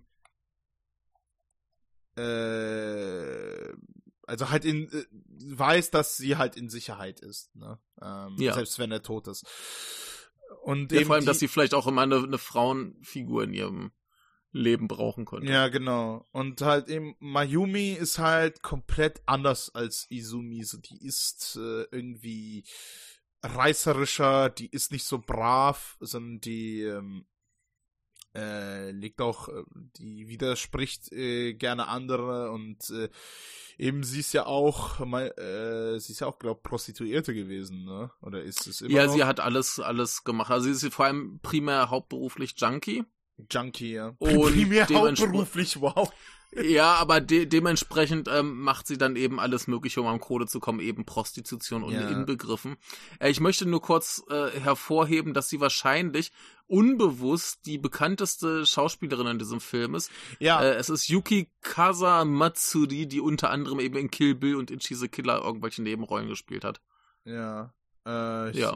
ich musste gerade mal nachsehen. Nee, das waren nur die zwei, die ich wirklich gesehen habe. Genau. Ach ja, Ichi the Killer. Ähm, das ist eine andere Geschichte. das ist eine andere Geschichte, genau. Nee, Eine äh, sehr gute. ich ja. fand das, ich fand das ja so krass, diese subtil, naja, nicht ganz subtil, äh, es war jetzt nicht ganz subtil, aber diese Realisation, dass diese, so, äh, es wird sehr lange die Frage gestellt, was hatte Mayumi jetzt mit, mit, mit ihrem Vater äh, zu tun? Mhm. Weil irgendwie war die auch so in, im, in Izumis Alter. Ich glaube, die ist ein bisschen älter als Izumi. Na, die, die, die ist, die ist offensichtlich in ihren Zwanzigern. Ja, ja. Ähm, Also, aber das, halt ist, noch, das ist ein ausgewachsener Mensch. aber halt noch so in so einem Alter, mit der sie sich eher connecten kann ne, mit einem mit einem Schülerin als jetzt äh, die ganzen Yakuza Jungs da. Ja, Egal. klar. Sie ist Jeden- halt dichter dran. Jedenfalls ähm, eben man, man stellt sich sehr lange lange die Frage so was, was was hatten die jetzt miteinander zu tun, weil sie ist irgendwie nicht leiblich äh, verwandt mit äh, mit dem Vater. Irgendwie äh, kam sie auch so irgendwie aus dem Nichts dazu. Und äh, irgendwann wird dann gibt's diese Realisation Moment, also diese auch diesen Drop, dass sie weil Izumi singt die ganze Zeit irgend so ein Lied. Und das ist auch äh, über Argentinien, glaub war das. Das kann gut sein, ja. Irgendwas mit Argentinien war da. Die singt, die, die, die singt so eine äh, Ballade, die eigentlich super traurig ist und auch so auch nicht so ganz so in ihrem Idol-Image passt, äh, äh, also in Yakushimarus Idol-Image, sowie auch in Izumis un unbe unschuldig sein. Ähm, und die Mayumi singt dann plötzlich diesen Song nach. Mhm. Und äh, eben das, die, diese, diese, dieses Lied war halt Izumis Verbindung zu ihrem Vater und da kommt eben diese Realisation, oh shit. So, mein, mein Vater hatte was mit äh, Die haben gebimst. Ja, nicht nur das. Ich glaube, Mayumi hatte auch eben diese, diese, diese, äh, in, diese, so eine ähnliche, ähm, ja, wie soll ich es ausdrücken? So, so eine ähnliche Rollenverteilung wie äh, Izumi gehabt, eben, dass sie auch jo. irgendwie äh, Ehefrau war, eben für, für, für ihren Vater und eben auch äh, Mutter, also als Mutterfigur jetzt, weil sie auf Izumi so ein bisschen aufpassen muss. Mhm. Äh, ich glaube, die Tochterfigur. Weil das, das wäre immer noch eher Ehefrau, ne? Aber, ja, eher, äh, eher Ehefrau, ja, ja genau. Also ja, ja, aber, aber sie, sie hat dann hoffentlich den Teil der Ehefrau übernommen, den Izumi hoffentlich nicht gemacht hat. Hm, ich hoffe ja. Ich hoffe, ja. ja, ja. Ähm, es gibt ja auch eine sehr bezeichnende Szene, so keiner James Bond-esque tatsächlich auch, äh, wo du meinst äh, später ja, ja, wo Izumi äh, an diese, an diese, an diese äh, Bombenattrappe gefesselt ja. wird und wo sie da irgendwie so irgendwie ganz unbeholfen in diesem Raum da steht. Und wenn sie einen es, Schritt. Es ist so dumm. Und wenn sie einen Schritt weiter macht, explodiert halt eben alles. Ähm, und sie geht halt in die Luft. Und da kommt ja Mayumi eben dazwischen und äh, versucht diese Situation zu klären, weil sie ja eben auch was mit dem äh, Yakuza-Boss da hatte, der sie da droht. Äh, What? Ah nein, halt, nein, halt, nein, nein, nein, sie war die Tochter, sorry, fuck. Ja. Du hast wieder hier Inzest-Gedanken. Fuck, fuck, fuck, fuck, du, du es tut mir leid, nein. wenn du jetzt Fuck schreist, wird das auch nicht besser. äh, Nee, ich hatte halt eben gedacht, eben an, an ihre Ro Rolle als Prostituierte, dass sie halt eben auch ähm, eben halt die Situation versucht zu klären, auch, äh, auch mit diesen e ekligen. Ja, das ist, das ist die andere Szene, ja. Arsch. Also. Ja, ja. ich habe die Szenen vertauscht. Mit diesem ekligen Arsch, der eben Izumi verführen verdruckt. will und sie dann und sich dann Mayumi dann op opfert, äh, um die mhm. Situation zu klären. Und eben, äh, ja, gut, da habe ich die Szenen vertauscht. Eben, ja, Mayumi war die Tochter von einem anderen Yakuza-Boss, der eben so James Bond-Villain-mäßig halt äh, mega der diese so Bombenattrappe gebaut hat, um, um sie zu killen. Ähm, ja, es ist, ach Gott, ja. Und eben die Yakuza-Jungs können nichts machen, die können diese Situation nicht, äh, ja. nicht, nicht lösen und rufen dann ja. Mayumi, um, damit sie äh, das deeskalieren kann. Ja, ich möchte übrigens kurz mal anmerken, der Mensch, der diesen ähm, James Bond Bösewichten spielt, der heißt Rentaro Mikuni. Man kennt ihn unter anderem aus Harakiri, Kaidan, ja. Vengeance is Mine, alles. Der, der, das ist wahrscheinlich so der größte, bekannteste Schauspieler in diesem Film. Also, Musashi äh, Miyamoto aus der Samurai-Trilogie, genau, ja. Genau, also das, das ist eine geile Sache. Und in diesem Film, ich finde den so fantastisch. Das ist ja einer, der, der stellt sie auf diese Landmine, weil er sagt, hey, ich wollte mich damals selbst umbringen, habe mich auf eine Mine gestellt und stand dann drei Tage rum und hat's mir irgendwann die Beine weggesprengt. Und das finde ich lustig, weil er ja immer so, so an den, über den Knien amputierte Beine hat und dann so mit Krücken rumläuft. Und ähm, das macht ihn tatsächlich physisch kleiner als sie. Ja, stimmt, ja. Das finde ich sensationell, weil ähm, wir den, den ganzen Tag da, da zuschauen, wie sie irgendwie klein und schwach ist. Und der ganz große Oberböse ist jetzt aber noch kleiner und noch schwächer. Prinzipiell. Mhm. Aber mhm. er hat noch mehr Power. Und so viel Spoiler muss sein. Irgendwann kommt ja dann die große Wende, dass er zu seinen Handlängern sagt, ey, macht mal die Beine ab. Und dann machen sie halt diese, diese Prothesen ab, die er ja. trägt. Und dann klappt er seine Beine aus und steht auf. Ja, ja. dann, ja, es ist, es ist großartig. Und, ähm, es, es geht ja eigentlich die ganze Zeit um Heroin. Jetzt noch mehr Spoiler. Äh, Isumis Vater ist eigentlich Heroinschmuggler und der hatte halt einen Unfall, also Häkchenunfall. Und jetzt sind alle auf der Suche nach diesem Heroin. Mhm. Und jetzt kriegt er endlich raus, wo es ist und schickt seinen Handlanger los, das zu holen. So lange äh, lädt er die zu, zu einer, äh, zum Abendessen ein. Also sowohl seine Tochter als auch Izumi. Ja. Und ähm, dann sitzen sie da, die, die Frauen in diesen super schicken Kleidern und er schlürft da genüsslich Affen hören. Dann gibt's ja diesen Schnitt auf die Affenaugen, die ja. noch äh, fies gucken und es ist so ekelhaft. Das, das ist halt so, so richtig Bond-Bösewicht. Auch wenn, wenn er sie halt das erste Mal verhört vorher, der, der dübelt sie ja auch erstmal an so ein Pixel-Tetris-Kreuz, wo dann Leute drauf schießen, dass es so lustige ja. Blinkketten drum macht. Dann stellt er sie auf diese komische Wabbelmine. Es ist plötzlich alles total grotesk, was ja. da für Dinge geschehen und das ist total albern und großartig. Mir ist auch aufgefallen, mir ist ja. auch aufgefallen, als das eben dieses Abendessen gab, da, mhm. da draußen auf dem Balkon, irgendwie bei, bei ihm.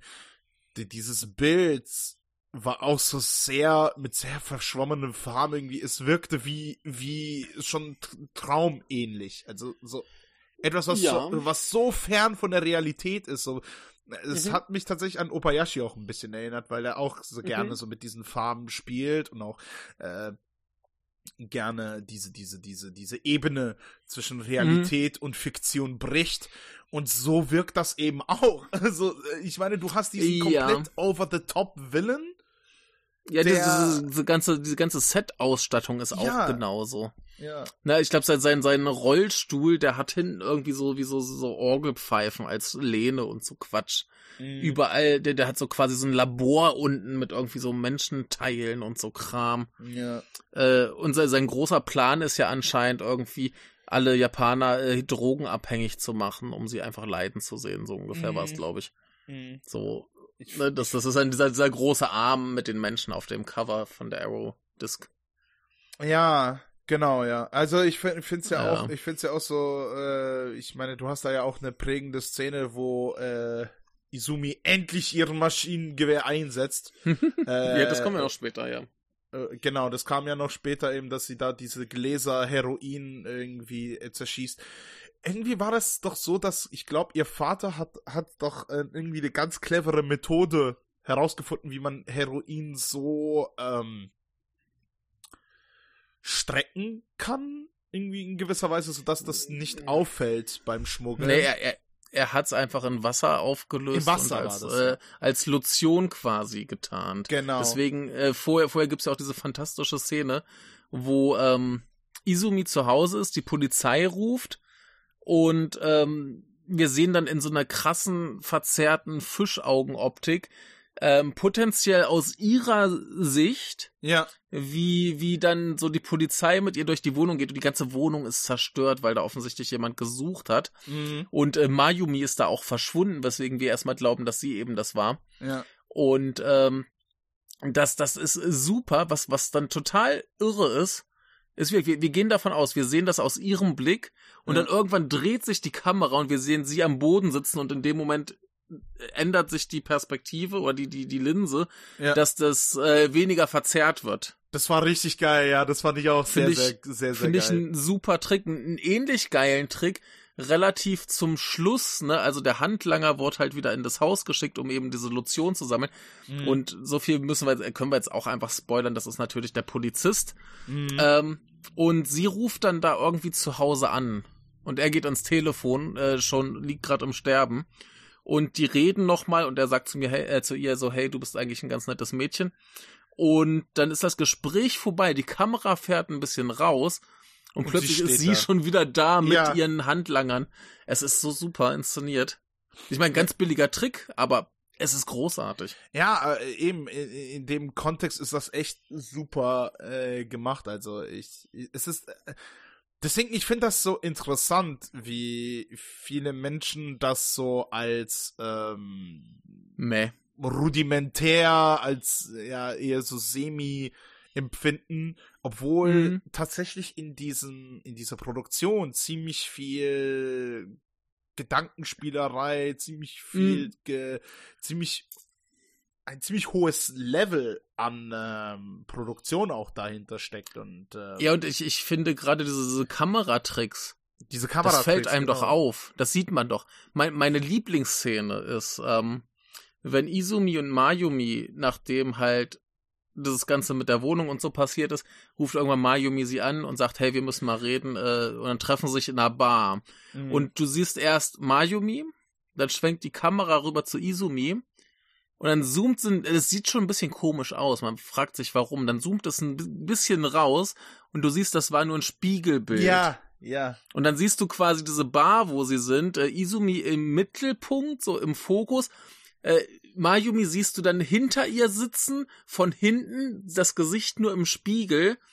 Und dann reden sie noch ein bisschen und Izumi geht raus, die Kamera fährt weiter raus. Wir merken, wir haben es alles nur durchs Fenster gesehen. Ja. Und äh, das geht dann quasi bis draußen vor der Tür. Ich finde das so brillant inszeniert. Äh, das ist echt krass, ja. Wie, wie, wie kann man das, das entweder nicht bemerken oder nicht zumindest wertschätzen? Ich weiß es nicht. Ich, ich finde das ja eben ja auch so super eben wie, wie ich schon gesagt hatte, also eben diese, diese so viele Einstellungen wirken mhm. halt wirklich so, als ob wir das beobachten würden, äh, was da mhm. geschieht, so als ja. Spione oder als Aufklärer oder ähnliches. So, auch wenn dir das der Film teilweise vermitteln möchte, dass du quasi so mittendrin bist, eben wie du sagtest. Und du, du denkst jetzt so, okay, du bist in der Bar drin und verfolgst dieses Gespräch, aber dann wirkt hm. das doch irgendwie seltsam und dann äh, fährt das raus und dann hast du es eigentlich erst von außen durch das Fenster irgendwie gesehen. Ähm, ja. Geh, genau, eben so eine Spielerei, das finde ich echt super interessant und das äh, im Mainstream-Kino in Japans zu etablieren, ähm, das ist äh, eine beachtliche Leistung, finde ich. Also vor allem, ja. dass es auch so ein, äh, so ein Hit wurde. Obwohl ich jetzt nicht sicher bin, ob die Zuschauer das jetzt äh, auch so beachtet haben wie wir jetzt, aber naja. Naja, ja, ist, das, das, ist, das ist ja egal, aber ich glaube, selbst, selbst wenn du auf sowas nicht achtest, ähm, das, das wird dir irgendwie bewusst, dass das irgendwie anders aussieht als andere Filme. Ja, ja. durchaus. Na, also das, das muss dir doch irgendwie auffallen. Ja. Japanische Weirdness. ja, das ist nur, nur bei dem James Bond Bösewicht. Ähm, ja.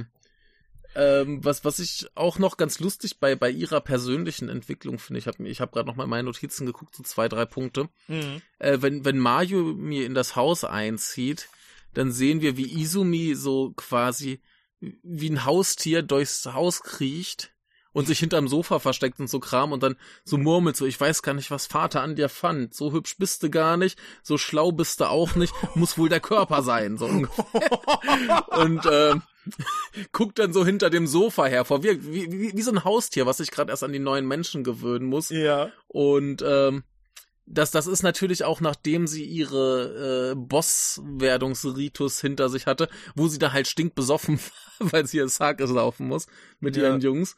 Und das ist ganz lustig, wenn dann der erste von ihren Leuten stirbt, was auch eine ganz, ganz schlimme Sache ist. Da haben sie, glaube ich, gerade das, ähm, das Büro umgestaltet, dass es jetzt schön mädchenhaft und niedlich ist. Und dann kriegen sie einen Anruf und sagen so, ey, die Post ist da. Und dann liegt halt die Leiche, die verbrannte Leiche unten vor der Tür. Oh, fuck. Und einfach dieser, dieser krasse Kontrast von, wir haben gerade richtig Spaß zu einer verbrannten Leiche, ja. ist halt schon schlimm. Und dann kommt ja auch bald irgendwie seine Beerdigung wo sie dann schon ganz routiniert zu den Sake säuft, den Becher zerbricht, als hätte sie das schon tausendmal gemacht. Mm. ne, wo du merkst, okay, sie wächst da langsam in ihre Rolle rein. Das ist schon, ja. ist schon gut. Ja. Ich fand, ich fand das ja eben äh, auch äh, bezeichnet eben als, als auch eben äh, die auch so ein Ding. Ne? So, ich weiß nicht, ob ich das Coming of Age nennen kann. Äh, eben es ist Coming of Age. Ja, okay, es ist, es ist coming. Okay, gut, ja, äh, anyway. Ja. ich ich gehe erstmal sicher, bevor ich hier mit Begriffen um mich schmeiße, wie, äh, äh egal. Ähm, ja. anyway. Eben, dass sie, die, eben, die, Konf äh, die Konfrontation, der Kontakt mit Alkohol, das ist ja auch so ein Ding, mhm. was, äh, was so eher so zum Erwachsenwerden naja, gut, dazu gehört das jetzt, klingt jetzt auch irgendwie so, als ob, als ob man jetzt unbedingt saufen muss, um erwachsen zu werden. Aber das ist halt eben auch so ein, äh, wie gehe ich mit dieser Situation um? Und mhm. eben bei Izumi war es halt eben so, ja, da mache ich halt mit. Und äh, ja. dementsprechend hat sie dann auch ihre Nachfolgen, als sie dann danach komplett verkatert war, aber Mayumi mhm. dafür gesorgt hat, dass sie in der Schule angerufen hat und gemeint hat, mhm. ja, du kommst jetzt heute nicht. ja. Und äh, sie komplett zerzaust dasteht und sich irgendwie äh, versucht wieder zu richten, aber halt eben auch so die, die, diese erste erste Saufgelage, die, die mm. erste Kater und ja, ihm das alles ihm dieses äh, reinwachsen in in, mm. in, in, in eine erwachsene Persönlichkeit und ja. ihm das finde ich halt super interessant so zu sehen, auch äh, eben das auch so solche Kleinigkeiten dabei sind. Ja, zu, zu, zu diesem zu diesem Saufen und Erwachsenwerden Ding kommt ja eben auch diese diese Motorradszene. Wer mhm. zuerst ist sie ja, das das ist ganz großartig. Du siehst erstmal so die Jungs unten, also ihre Schulfreunde, die mhm. hocken da irgendwie in der Ecke und äh, haben Spaß mit Flaschen und so weiter. Und dann geht's ein bisschen hoch und siehst du sie halt auf dieser Buddha-Statue sitzen, mhm. wo klar ist, sie ist die Göttin, sie wird angebetet. ne?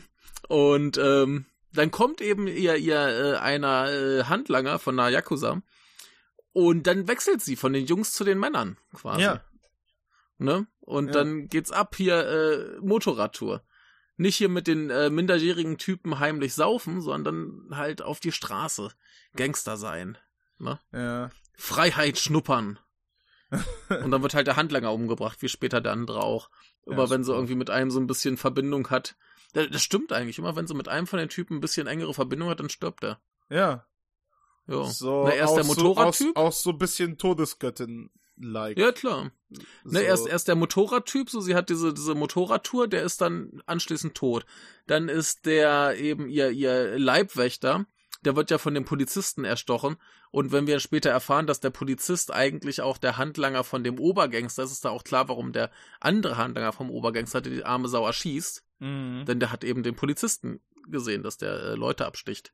Ja. Also, das hat er nicht gesehen, dass er äh, mit der Absprechen, sondern hat er gemerkt. Ähm, und äh, ja, ne, er hat diesen, diesen Muttermoment und dann stirbt er. Und der letzte, da hat sie ja dann das große, äh, nee, da kommt ja erst noch der, der Schwule, mit dem sie diesen schönen Moment im Aufzug hat, wo er sich da offenbart. Und dann stirbt er.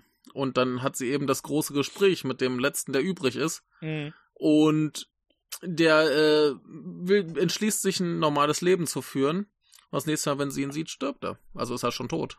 Ja, stimmt. Ne? Ja. Also immer wenn, wenn sie so einem von den Vieren ein bisschen näher kam, dann äh, heißt das für also, ihn, dass er fertig ist. Es gab, es gab da halt eben noch einen Zeitsprung zwischen. Ähm, ja, da, da, da liegen ausnahmsweise ein paar Monate später paar Monate, und er wurde ja. tatsächlich ein, ein guter Mensch zwischendurch.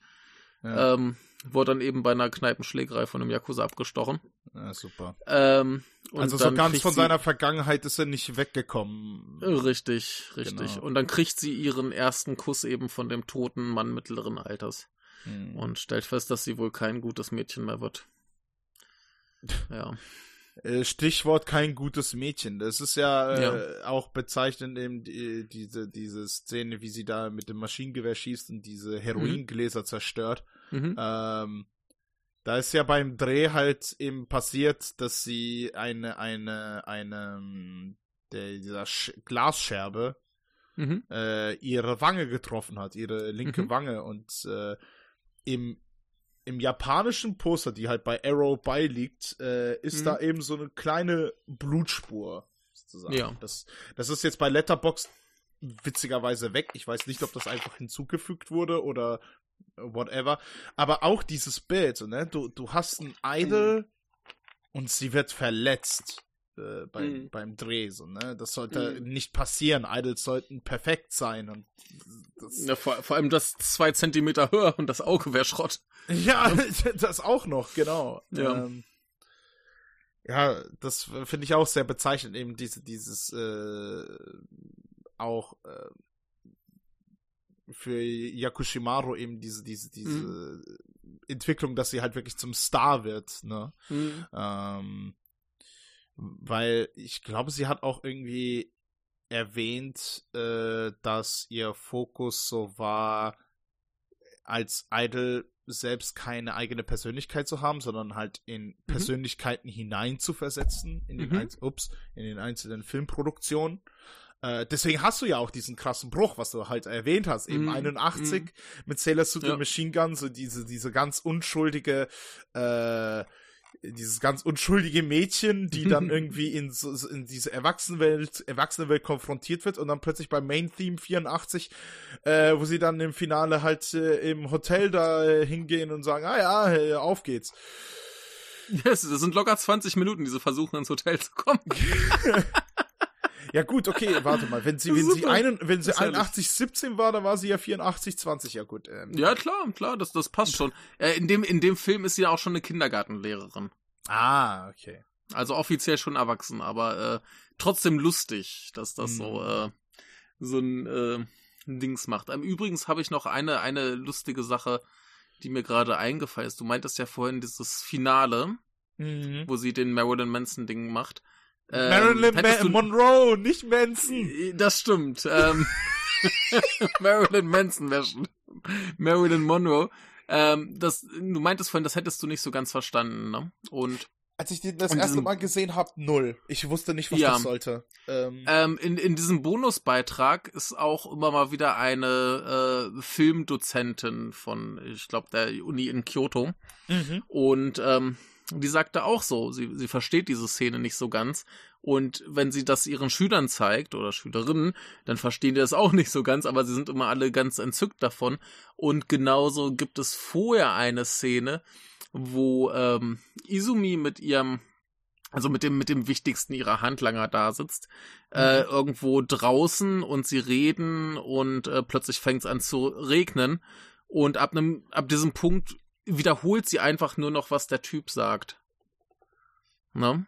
Mhm. Und ähm, der, äh, in diesem Beitrag ist ein, ein Biograf von Somai, ne? der sagt so, er ja. hat diese Szene tausendmal gesehen, er hat keine Ahnung, was das soll, aber es fasziniert ihn. Ne? Und okay. äh, er, er, er find's immer wieder geil und das ist eine fantastische Szene, gerade wenn dann plötzlich der Regen kommt und sie turnt da einfach nur rum und er redet da irgendwie diesen, diesen ganzen deepen Shit und sie fängt irgendwann einfach zu wiederholen. Es ist ganz, ganz großartig, aber ja, keine Ahnung, was das soll, ne? Und dazu kommt dann noch äh, eine ganz lustige Anekdote aus diesem Beitrag. Dieser Schauspieler Akira Emoto, der den Polizisten mhm. spielt, ähm, der ist wohl ein alter Kumpel von dem Somai. Ne, die sind okay. so ungefähr ein Alter, ne? Und äh, das, das ist dann so, äh, Somai hat irgendwie ein neues Projekt, dann ruft er ihn an, hey, wie sieht's aus, hast grad Zeit, hast Bock, äh, spiel mal mit. Und macht er das halt. Und ähm, dann irgendwann hat äh, Soma ein Drehbuch geschrieben und dem das geschickt und gesagt, hier liest das mal, das ist so ein bisschen wie deine Theaterstücke, die du immer machst. Das ist so ganz krudes Zeug. Okay. Und er hat das gelesen und hat das ein paar Leuten gezeigt und die Leute, die das gelesen haben, die haben irgendwie keine Ahnung, was das soll. Und er dachte auch so, ich finde das geil, ich verstehe es aber nicht. Und meint dann zu Somai, diesen, diesen Film wird nie einer machen, das ist kruder Scheiß. Und sagt Somai so, äh, du, äh, ich produziere das und du führst Regie. und dann ha hat er das gemacht, das ist seine einzige Regiearbeit, wie es aussieht. Und ähm, da auch die, die ganzen Schauspieler, die saßen da alle und hatten, äh, die ganze Crew, die hatten alle keine Ahnung, was der Scheiß soll. Ne? Ja. Und dann ist er auch noch mal zu Soma und hat gesagt, hey, sag mal, Kollege, das ist, also ich, ich find's ja geil, aber die verstehen das alle nicht und was soll, ne, und Soma sagt so, ja, warum willst du eigentlich Filme machen, die Leute verstehen? ist doch viel geiler, wenn man es nicht versteht. So. Hm.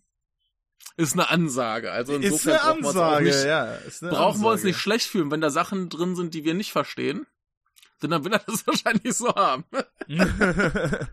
ich finde ich äh, find's, ich, ja. find's so schön, diese Biografie bei Letterboxd von äh, äh, mhm. Emoto. Äh, ja. Old Good Emo-Chan of Modern Japanese Cinema. ja. Ja. Aber den, den hast du ja auch schon tausendmal gesehen, der ist ja, ja. überall drin. Ja, der ist ne, überall Na, also, dabei. Der hat auch dieses super markante Gesicht. Mhm. Na, also, Aber warte, äh, spielt er beim Shoplifters den Vater? Ähm, nee, das ist Lily Frankie. Ähm, bei Shoplift, das weiß Shoplift, das habe ich ja immer noch nicht gesehen. Yoritsugu ähm, Kawado, oh, das ist auch schon länger her, dass ich Shoplift das gesehen habe. Ja. Aber ja, Aber, er, ist, ja. er ist des Öfteren dabei. Den hat man schon mal gesehen, ja. Ja, auf jeden Fall. Also der Warte, ist, der wen, ist hat. Denn, wen hat denn Ace Attorney gespielt? Äh, Wahrscheinlich ein Richter. Salbancho Judge. Ja. Ah! Ah, ja, ja, ja, okay, ja, ja, ja. ich, ich hab's im Kopf, ja. ja. Ja. ja, also er spielt gern so die schrulligen alten Männer heutzutage. Ja. Ich habe äh, jetzt, weil wir es so äh, ähm, intensiv darüber geredet haben, ja. habe ich jetzt einfach mal ganz subtil meine Letterboxd-Bewertung geändert. Genau, ich habe sie höher, bisschen höher gemacht. ich habe es jetzt auf vier gemacht. Davor ja, war es so dreieinhalb, ja. weil ich so dachte so. Äh, ich habe das, hab das vorhin gesehen und dachte mir, das ist ein bisschen niedrig. Ne? So. Was, was hast du gedacht? Was hast du gedacht? Ich, ich, ich, ich dachte mir schon, oh, ist so ein bisschen niedrig irgendwie. Dreieinhalb? Das klingt so wie so ein ganz okayer Film. ja, dreieinhalb finde ich, find ich immer noch super. Also, ja, ja, ja, ja. Nee, es ist aber gut, aber gut. eben dieses, dieses Gespräch dadurch hat mir dann eben vor allem halt eben diesen Fokus auf, den Kam auf die Kameratricks äh, mhm. hat mir dann auch so gedacht, boah, der Film ist schon ganz geil. Der ist schon ganz geil. Also der hat mir auch beim zweiten Mal jetzt noch deutlich besser gefallen als beim ersten Mal. Natürlich eben auch, dass ich dann wirklich alles verstanden habe. Mhm. Hilft. Ne, ähm, aber auch so, wir, dir, dir fallen einfach mehr Details auf, mehr Kleinkram. Das hat zum Beispiel den Tisch mit dem Aquarium, was erwischt und so Scheiße. Das ist großartig, das muss ich nochmal ne? sehen. Ich, ich habe das nicht so ganz beachtet, aber ja. Ist, ja, ist herrlich. Das muss schon. Ne, das, das ist herrlich. Das, das, das, so, so viel kleiner, dummer Kram drin das macht einfach einen Riesenspaß. Mhm. Und ähm, so, so zerfahren und merkwürdig der Film auch ist, das funktioniert irgendwie alles. Irgendwie passt das am Ende doch alles zusammen. Und weil du meintest so, ich weiß nicht, ob es Coming of Age ist. Coming of Age ist, glaube ich, das einzige Konsistente an dem Film. Mhm. Ne, ansonsten springt er rum zwischen Yakuza-Parodie, ernst gemeintem Yakuza-Film, komischem Bond-Film, äh, Drama, äh, irgendwie blöder Comedy, alles drin. Also, das, das, der, der, der ist ja ansonsten so, so, so komplett wirr. Mm. Ne, also ich, ich verstehe schon, wenn man den so so sieht und was ganz anderes erwartet und da erstmal verwirrt ist und das erstmal nicht ganz so geil findet. Ja. Ich hatte den Vorteil, ich hatte vorher schon die die Kritik vom Alex gelesen und hatte so ein bisschen eine Ahnung, was mich erwartet. Ja. Aber äh, sonst, sonst hatte ich halt immer nur so, so gelesen ähm, oder gehört. Ich glaube, du hattest, du hattest ja schon vor einer ganzen Weile schon mal. Nee, warst du das, der den vor einer Weile gesehen hatte? Ich, nee, um, das war das erste Mal tatsächlich jetzt. Gut, äh, ähm, nee, irgendwer ich, hat, ich kannte nur das Poster. Hatte den, ja, irgendwer hatte den vor einer, vor einer ganzen Weile schon gesehen, den ich kenne und meinte so, ja, ist so ganz okay. Mhm. Ne, und das, das hört man halt öfter und dann, ja, war ich ganz froh, als ich das gelesen habe, dachte ich, okay, wahrscheinlich verstehen die meisten Leute den Film einfach nicht. naja, es ist, ähm, naja, prinzipiell muss man bei dem Film auch sagen, da muss man die Erwartungen auch definitiv runterschrauben. Ne? Ähm, nee, nee, ich, ich wollte also nicht sagen runterschrauben. In, äh, runterschrauben in der Hinsicht, äh, was Action angeht. Was Exploitation, Action angeht. Ja, da, da ja. schon, ja. Nicht äh, qualitativ. Äh, das weil, komisch. Weil, nein, nein, nein. Qualitative äh, Erwartungen nicht, äh, aber eben, äh, dass dich ein komplett anderer Genre trifft, als die Poster ja. oder Werbematerialien das suggerieren. Ja. Ähm, ja. Oder beziehungsweise auch der Titel. Ähm, ja. Genau, also äh, das ist so ein Ding, äh, das ist da wirklich Voraussetzung, um den Film äh, wirklich genießen zu können. Mhm. Äh, ansonsten würde ich sagen, ey, legt's euch ein. Habt Spaß ja. mit dem Quatsch. Ja. ja. Vor allem jetzt, nachdem ähm, ihr uns zugehört habt, kennt ihr eh schon alles. was ist ja egal. Der, der Film ist ja, ist ja trotzdem so. Ähm, ich ich habe aber noch eine ganz wichtige Sache. Mhm. Und zwar habe ich vorhin zumindest angefangen zu schauen Sailor Suit and Machine Gun Graduation. Ah, die äh, quasi Sequel. Ja, denn ähm, dieser Film, über den wir jetzt geredet haben, der ist eine Romanverfilmung. Genau. Und es ja. gibt aber drei Bücher. Mhm. Das heißt, dieser Film, der baut nicht direkt auf diesem auf, das soll keine direkte Fortsetzung sein, es ist aber eine Verfilmung des zweiten Buchs. Mhm. Auch wieder mit einem Idol in der Hauptrolle, diesmal Kana Hashimoto. Und ich hab's eine halbe Stunde ausgehalten. Oh Gott, oh Gott, oh Gott, oh Gott, okay. Das also, klingt schon, das klingt schon so nach, oh mein Gott, nee. Also dieser, dieser Film, der hat auch eine Wahnsinnsbesetzung, da sind super geile Leute dabei. Zum Beispiel hier, ähm, Masanobu Ando, den wir kennen als den durchgeknallten aus äh, Battle Royale oder aus Sukiyaki Western Django. Mhm. Ähm, wen haben wir noch? Ähm, hier äh, Hiroki Hasegawa, äh, Shin Godzilla, Why Don't You Play in Hell Before We Vanish, Love and Peace, so Kram, ne? So, so Leute mhm. diesen Kalibers, da ist der ganze Film voll. Äh, hier Kanji Fudutachi, äh, großartiger Typ, unter anderem Harmonium, äh, World of Kanako, After the Storm und so Zeug. Mhm. Eine Wahnsinnsbesetzung. Ja. Die erste Szene, die du von diesem Film siehst, ist quasi das, wo sie äh, da mit ihren Handlangern reinstürmt und rumballert. Und das sieht schon so beschissen aus, dass du eigentlich keinen Bock mehr auf diesen Film hast.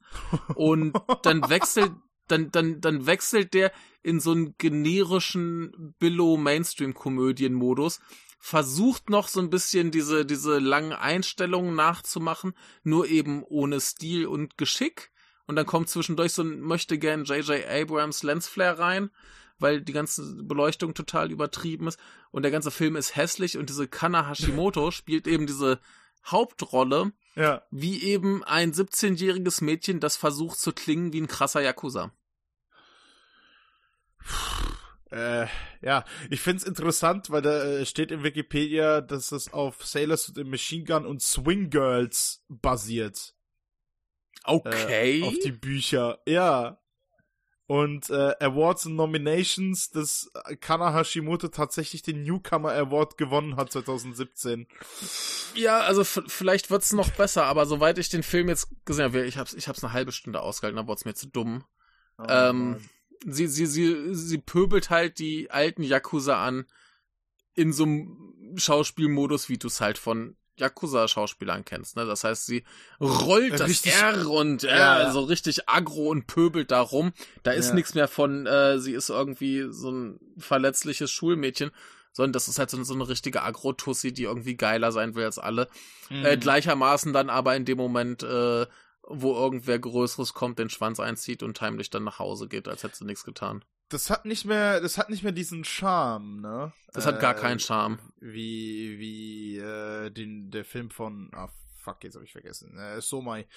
ich ja. habe echt kurz den Regisseur vergessen. Ja. Shit. Also, also ich, ich werde den Film noch fertig gucken, weil er äh, nur noch ein paar Tage auf Amazon Prime kostenlos äh, zu sehen ist. Und okay. dann, ähm, deswegen schaue ich es mir jetzt noch an, einfach um es gesehen zu haben. Aber äh, ich würde sagen, der ist soweit echt äh, ganz schön beschissen. Es gibt noch einen Sailor Suit im Machine Gun aus dem Jahre 2006. Ja, das ist gleich eine Serie. Aber es ist eine Serie. Ah, ja, 420 Minuten ha, for 20 ja, Also, also da, ähm, da gab es diverse Verfilmungen von. Ähm, hm. ja, ich habe jetzt nur Zugriff auf diese zwei. Okay, Sailor Suit im Machine Gun Graduation hat aber auch eine Bewertung von 2,6 durchschnittlich. Verdient. Soweit kann ich, soweit, soweit ich das sagen kann, verdient. Ja. Ähm, ich habe auch die Kritiken gelesen und deswegen war ich so ein bisschen neugierig, weil sich die Kritiken weitestgehend so lesen wie zum zu dem, den wir jetzt gesehen haben. Das heißt, Leute erwarten halt diesen Exploitation Action Trash und kriegen ja. den nicht. Und dachte ich mir, okay, vielleicht ist es ja was. Ne? Aber. Ja. Nee, es ist halt wie die, wie die Billig-Version von dem, was wir jetzt gesehen haben. Ja. Also hm, braucht man, glaube ich, nicht unbedingt, außer jetzt knallharte Kana Hashimoto-Fans. Aber interessant, dass ich, ich frag mich immer noch, was Swing Girls bei äh, Based On da verloren hat, jetzt bei dem, bei dem, das bei dem Sequel. kann ich dir nicht sagen. Weil bei, bei dem Original ist es wirklich nur Based on Sailor Suit and Machine Gun bei Jiro Akagawa. Wo hast du das äh. jetzt gelesen? Äh, auf der Wikipedia? Auf der Wikipedia-Seite, ja. Ja, das steht's, ja. Da steht wirklich Swing Girls. Das ist ja kurios. Und ich meine nichts gegen Swing Girls, den Film will ich unbedingt sehen. Äh, der ist fantastisch. Der, der soll sehr, sehr gut sein. In, in, ganz kurz, wer, wer, wer Swing Girls nicht kennt, ich möchte nur erwähnen, also es ist erstens ein wunderbarer gute Laune Film und in diesem Film bricht ein Mädchen mit ihrem Po einem Wildschwein den Schädel. Mehr müsst ihr nicht wissen, schaut ihn euch an. Es ist Perfektion. oh Gott. Oh, ja. Ähm, nee, keine Ahnung, was der jetzt mit äh, Swing Girls zu tun hat. Aber, Naja, weil du meintest, dass es eher so in die Comedy-Schiene geht, vielleicht äh, daraus paar Ideen übernommen. Ja, aber das müsste ja schon relativ direkt da irgendwie was äh, mit zu tun haben. Also, äh, ich versuche gerade nebenbei noch rauszufinden, ob der irgendwie auf der japanischen Wikipedia auch erwähnt ist. Aber. Mal sehen, ganz kurz. Äh, nee, der wird auf der Wikipedia, auf der japanischen gar nicht mehr erwähnt. Okay, lol. Seltsam. Aber gut. Ja. Anyway. Ja, äh, genau. Wollen wir uns jetzt nicht auf zu, zu sehr an diesem Film festbeißen, äh, denn der ist es nicht wert. Ähm, werde ich vielleicht irgendwann in einer anderen Folge nochmal ein bisschen drei Sätze drüber reden, ob es besser wurde oder nicht, aber jetzt soweit hm. ziemlich vergessenswert. Ja. Gut. Hast du noch irgendwas zu Sailor Suit and Machine Gun zu sagen? Mm, nicht, nicht allzu viel, aber eben, weil ich halt eben gerade meinte, wegen dieser ähm, Balkonszene bei der Abendessen, ja. dass generell dieser Film sehr märchenhaft ein bisschen wirkt, ne? Sehr ja. ähm, sehr unhinged. Äh, irgendwie, also klar, viel, viel ist da äh, nah an der Realität, was da passiert, aber so, allein so diese Vorstellung, also, dass ein Schulmädchen eine Yakuza-Bande führt, die eigentlich auch ja. aus vier Personen besteht. Ja, das ist halt schon alles ziemlich absurd. Ja. Ja, ich sag ja, der, der, der Film, der ist auch ganz oft ganz hart an der Parodie. Mhm. Ja, also, Ne? Von daher, äh, ja, es ist, das, das, das ist das, was ich, was ich vorhin meinte. Der, der ist super schwer irgendwie zu kategorisieren, jenseits von Coming of Age. Mm, mm. Ja, ja, stimmt. Ja, also deswegen Coming of Age ist das wohl, wo dir hundertprozentig sicher sein kannst, alles andere. Ja, äh, ist irgendwie auch drin. Alles um, andere. Um Wikipedia zu zitieren, outside Japan, it is popular in some cult film circles, but has not garnered much at mainstream attention. It has been released on Region 2 and Region 3 DVD. Ja, und jetzt die bei armen, Arrow armen und, Amis. genau, aber äh, jetzt haben sie die Arrow Disc, genau wie äh, ihr hier hoffentlich. Ja. Und falls ihr jetzt äh, uns noch zuhört und den Film nicht gesehen habt, dann wisst ihr, dass ihr ihn unbedingt noch sehen müsst. Denn äh, er ist äh, meines Erachtens ganz fantastisch. Wo wir gerade bei, äh, bei ja. über den Cast auch gesprochen haben, äh, die ja. Japan Academy Prize, da hat äh, für dieser Film 82 für das beste Work äh, gewonnen und für die beste Hauptdarstellerin, die Hiroko Yakushimaru. Akira Emoto war nominiert für Outstanding Performance by an Actor in a Supporting Role 83 und Outstanding Achievement in Sound Recording wurde noch gewonnen. Ja. Ja. Es gab, äh, es, es gab ja noch, das war, glaube ich, auch bei irgendeinem Essay, ähm, diese, diese, diese, naja, Fun Fact würde ich es nicht nennen, aber eben diese, es wurde, glaube ich, geschildert, dass die Premiere äh, von Celeste und Machine Gun, wo dann auch Yakushimaru anwesend war, dass die ähm, gecancelt wurde, weil Leute ähm, die, die den Saal gestürmt haben und die Situation eskalierte. Okay. Also ich meine, das, das stand in einem Text. Und äh, ich glaube, Yakushimaru hat das, auch, hat das auch immer bei, bei dem Dialog mit äh, Kiyoshi Kurosawa auch erwähnt. Mhm. Dass es da äh, zu Ausschreitungen kam und eben das Event äh, dann gecancelt wurde. Sie ist halt zu geil.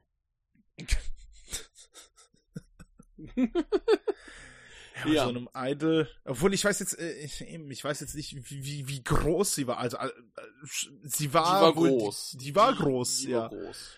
Äh, sie, äh, sie war ja auch die größte jetzt aus der Kadoka, Kadogawa ähm, Idol-Truppe. Ne? Ja, und ich meine, sie, sie ist ja immer noch sehr erfolgreich. Also sie macht immer noch hin und wieder Filme, aber halt die Musikkarriere läuft deutlich besser. Mhm. Und äh, die ist eine Riesennummer. Also generell diese drei, die sind alle Riesennummern. Ähm, das ist schon, schon krass und äh, ich werde mir als nächstes mit ihr anschauen. Never Give Up mit äh, Ten Kakakuda in der ha äh, Ken Takakuda in der Hauptrolle mhm. von Junya Sato, den du vielleicht noch kennst von so Sachen wie A True Story of the Ginza, äh, Private mhm. Ginza Police oder Golgo 13 oder Bullet Train oder Manhunt. Da bin ich sehr gespannt, was das Ding kann. Oh, A True Story of the Private Ginza Police ist fuck. Oh. Ey, das, das ist, das ist so wirklich so ein Film, das, das danach hast du keinen Bock mehr zu leben, ey. Das ist sehr gut. Ich furchtbar. muss ihn mir endlich mal anschauen. Äh, äh, ja. Also furchtbar, äh, nicht, nicht, dass der Film furchtbar ist, aber geil. was, was da, pass was da passiert, ja. ey, Jesus Christ. Das ist ja, einfach ich, wirklich, gnadenlos. Bin sehr gespannt. Also wirklich, den, diesen Never Give Up habe ich mir neulich hier auf Blu-ray gekauft, weil der gerade im, im Second-Hand-Laden rumstand. Mhm. Und äh, eben mit ihr und Ken Takakuda. Ken Takakuda ist ja auch immer geil. Ja, ich sehe auch gerade so, äh, jemand erwähnt das äh, äh, bei äh, Letterbox als kultiger 70er Actionkracher mit Ken Takakura aus Black Rain. Ja, ja. Nice. Genau, und äh, den werde ich mir mal anschauen. Ich bin gespannt. This didn't make a whole lot of sense, but I still had fun watching the strange Japanese love child of First Blood and Firestarter. ja, ja, das klingt cool. Ich finde es auch krass, Läuft. dass bei Letterboxd gerade mal eineinhalbtausend den Film gelockt haben, also Sailor Suit und Machine Gun. Mal gucken, ob das größer wird, weil. Ja, also nehme ich an, jetzt durch den Arrow Release. Mhm. Ja. Ähm, und wo vielleicht hier durch unsere Folge. genau, wir sind mega die Influencer. Yeah! Naja. Och, naja, so ein, zwei Leute kaufen sich ja manchmal das, was wir empfehlen. sehr schön, sehr schön. Kommt ja vor. Ähm, nee, aber wäre super, wenn, wenn das hier äh, ein Erfolg äh, werden würde, denn ich würde tatsächlich mich über mehr ähm, erstens Kadokawa Releases freuen und zweitens mehr Somai Releases. Aber zumindest mit Kadokawa haben wir Glück, denn ähm, Ende des Jahres kommt ja bei Third Window Films die große Obayashi Box mit vier mm. Obayashi Kadokawa Filmen. Mm. Eben ähm, School in the Crosshairs, äh, äh, das Mädchen, das durch die Zeit sprang. Ja. Äh, His Biker, äh, His, His Motorbiker, Motorbiker Island. Island. Ja. Und ähm, The Island Closest to Heaven heißt das, glaube ich.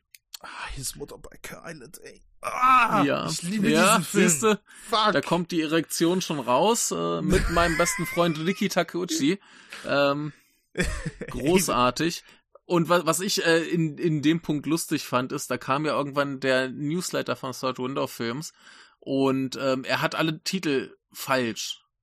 Also er hat sie irgendwie anders übersetzt, was auch immer. Ich glaube, äh, das Mädchen durch die Zeit sprang hieß bei ihm äh, Girl of Time oder irgendwie sowas. Ja, ja. Und dann gab es so ein paar Leute, die haben sich da empört und gesagt, ey, hoffentlich hast du aber dann bei dem Release die richtigen Titel. Und er so, ja, ja, na, ich habe das ja hier im Newsletter nur gemacht, damit das so in dieses Bild auf eine Zeile passt. Ja, ja. Er hat aber die falschen Titel auch schon vorher im Podcast benutzt, der Sack. No! Der, der, der wusste garantiert nicht, dass das nicht die richtigen Titel sind und hat's verkackt und hat sich dann im, äh, schnell rausgewieselt, so, ja, ja, ich mach das dann richtig. Das war jetzt nur eine Ausnahme, so. Oh nein! Der Lappen. Der Lappen, aber äh, nein. großartig. aber kur kur kurze Empfehlung, der Third Window Films Podcast ist tatsächlich sehr unterhaltsam. Ja. Meistens nicht so wahnsinnig gehaltvoll, aber sehr unterhaltsam. Ja, ja, ich fand, ich fand es schon krass, dass bei der ersten Folge da, äh, das, das wird ja vom guten Benji Box Benji, geführt. Ja. Ja. Guter Mann, folgt ihm auf Twitter, ja. geiler Typ. Ja. Ähm, äh, der hat eben gemeinsam mit Adam aus äh, Third Window ähm, mhm eben schon einige Folgen gemacht, eben über, ja. über, über Toshiaki Toyoda, über Shinya mhm. Tsukamoto sollte ja jetzt bald folgen. Oder ist äh, schon, schon raus? Ah, die ist schon draußen, die ist schon draußen, sorry. Ja, Und ja. eben vermutlich, äh, eben, so wie ich Benji Box äh, da, äh, äh, Tagebucheinträge sehe, mhm. wird auch eine Folge zu Obayashi kommen. Ähm, war mehr oder minder schon. Ja, fuck. Das, das war bei denen zusammengeworfen mit dem äh, Jahresrückblick. Äh, ja. Was ich aber an der Shinya Tsukamoto-Folge super lustig fand, war, die hatten ja äh, Tom Mess dabei, der ist ja der genau. Tsukamoto-Experte schlechthin. Ja. Und diese Folge, Folge geht, glaube ich, ein bisschen über eine Stunde. Ja. Und die Hälfte der Zeit ergehen sie sich eigentlich nur an äh, Lobpreisungen, was Tsukamoto für ein geiler Typ ist und was Thomas für ein geiler Typ. Und eigentlich ist da null Inhalt drin, aber es ist ein Riesenspaß. Da gibt's halt immer ganz viele Anekdoten bei denen. Die Anekdoten sind das Gute, ansonsten ja.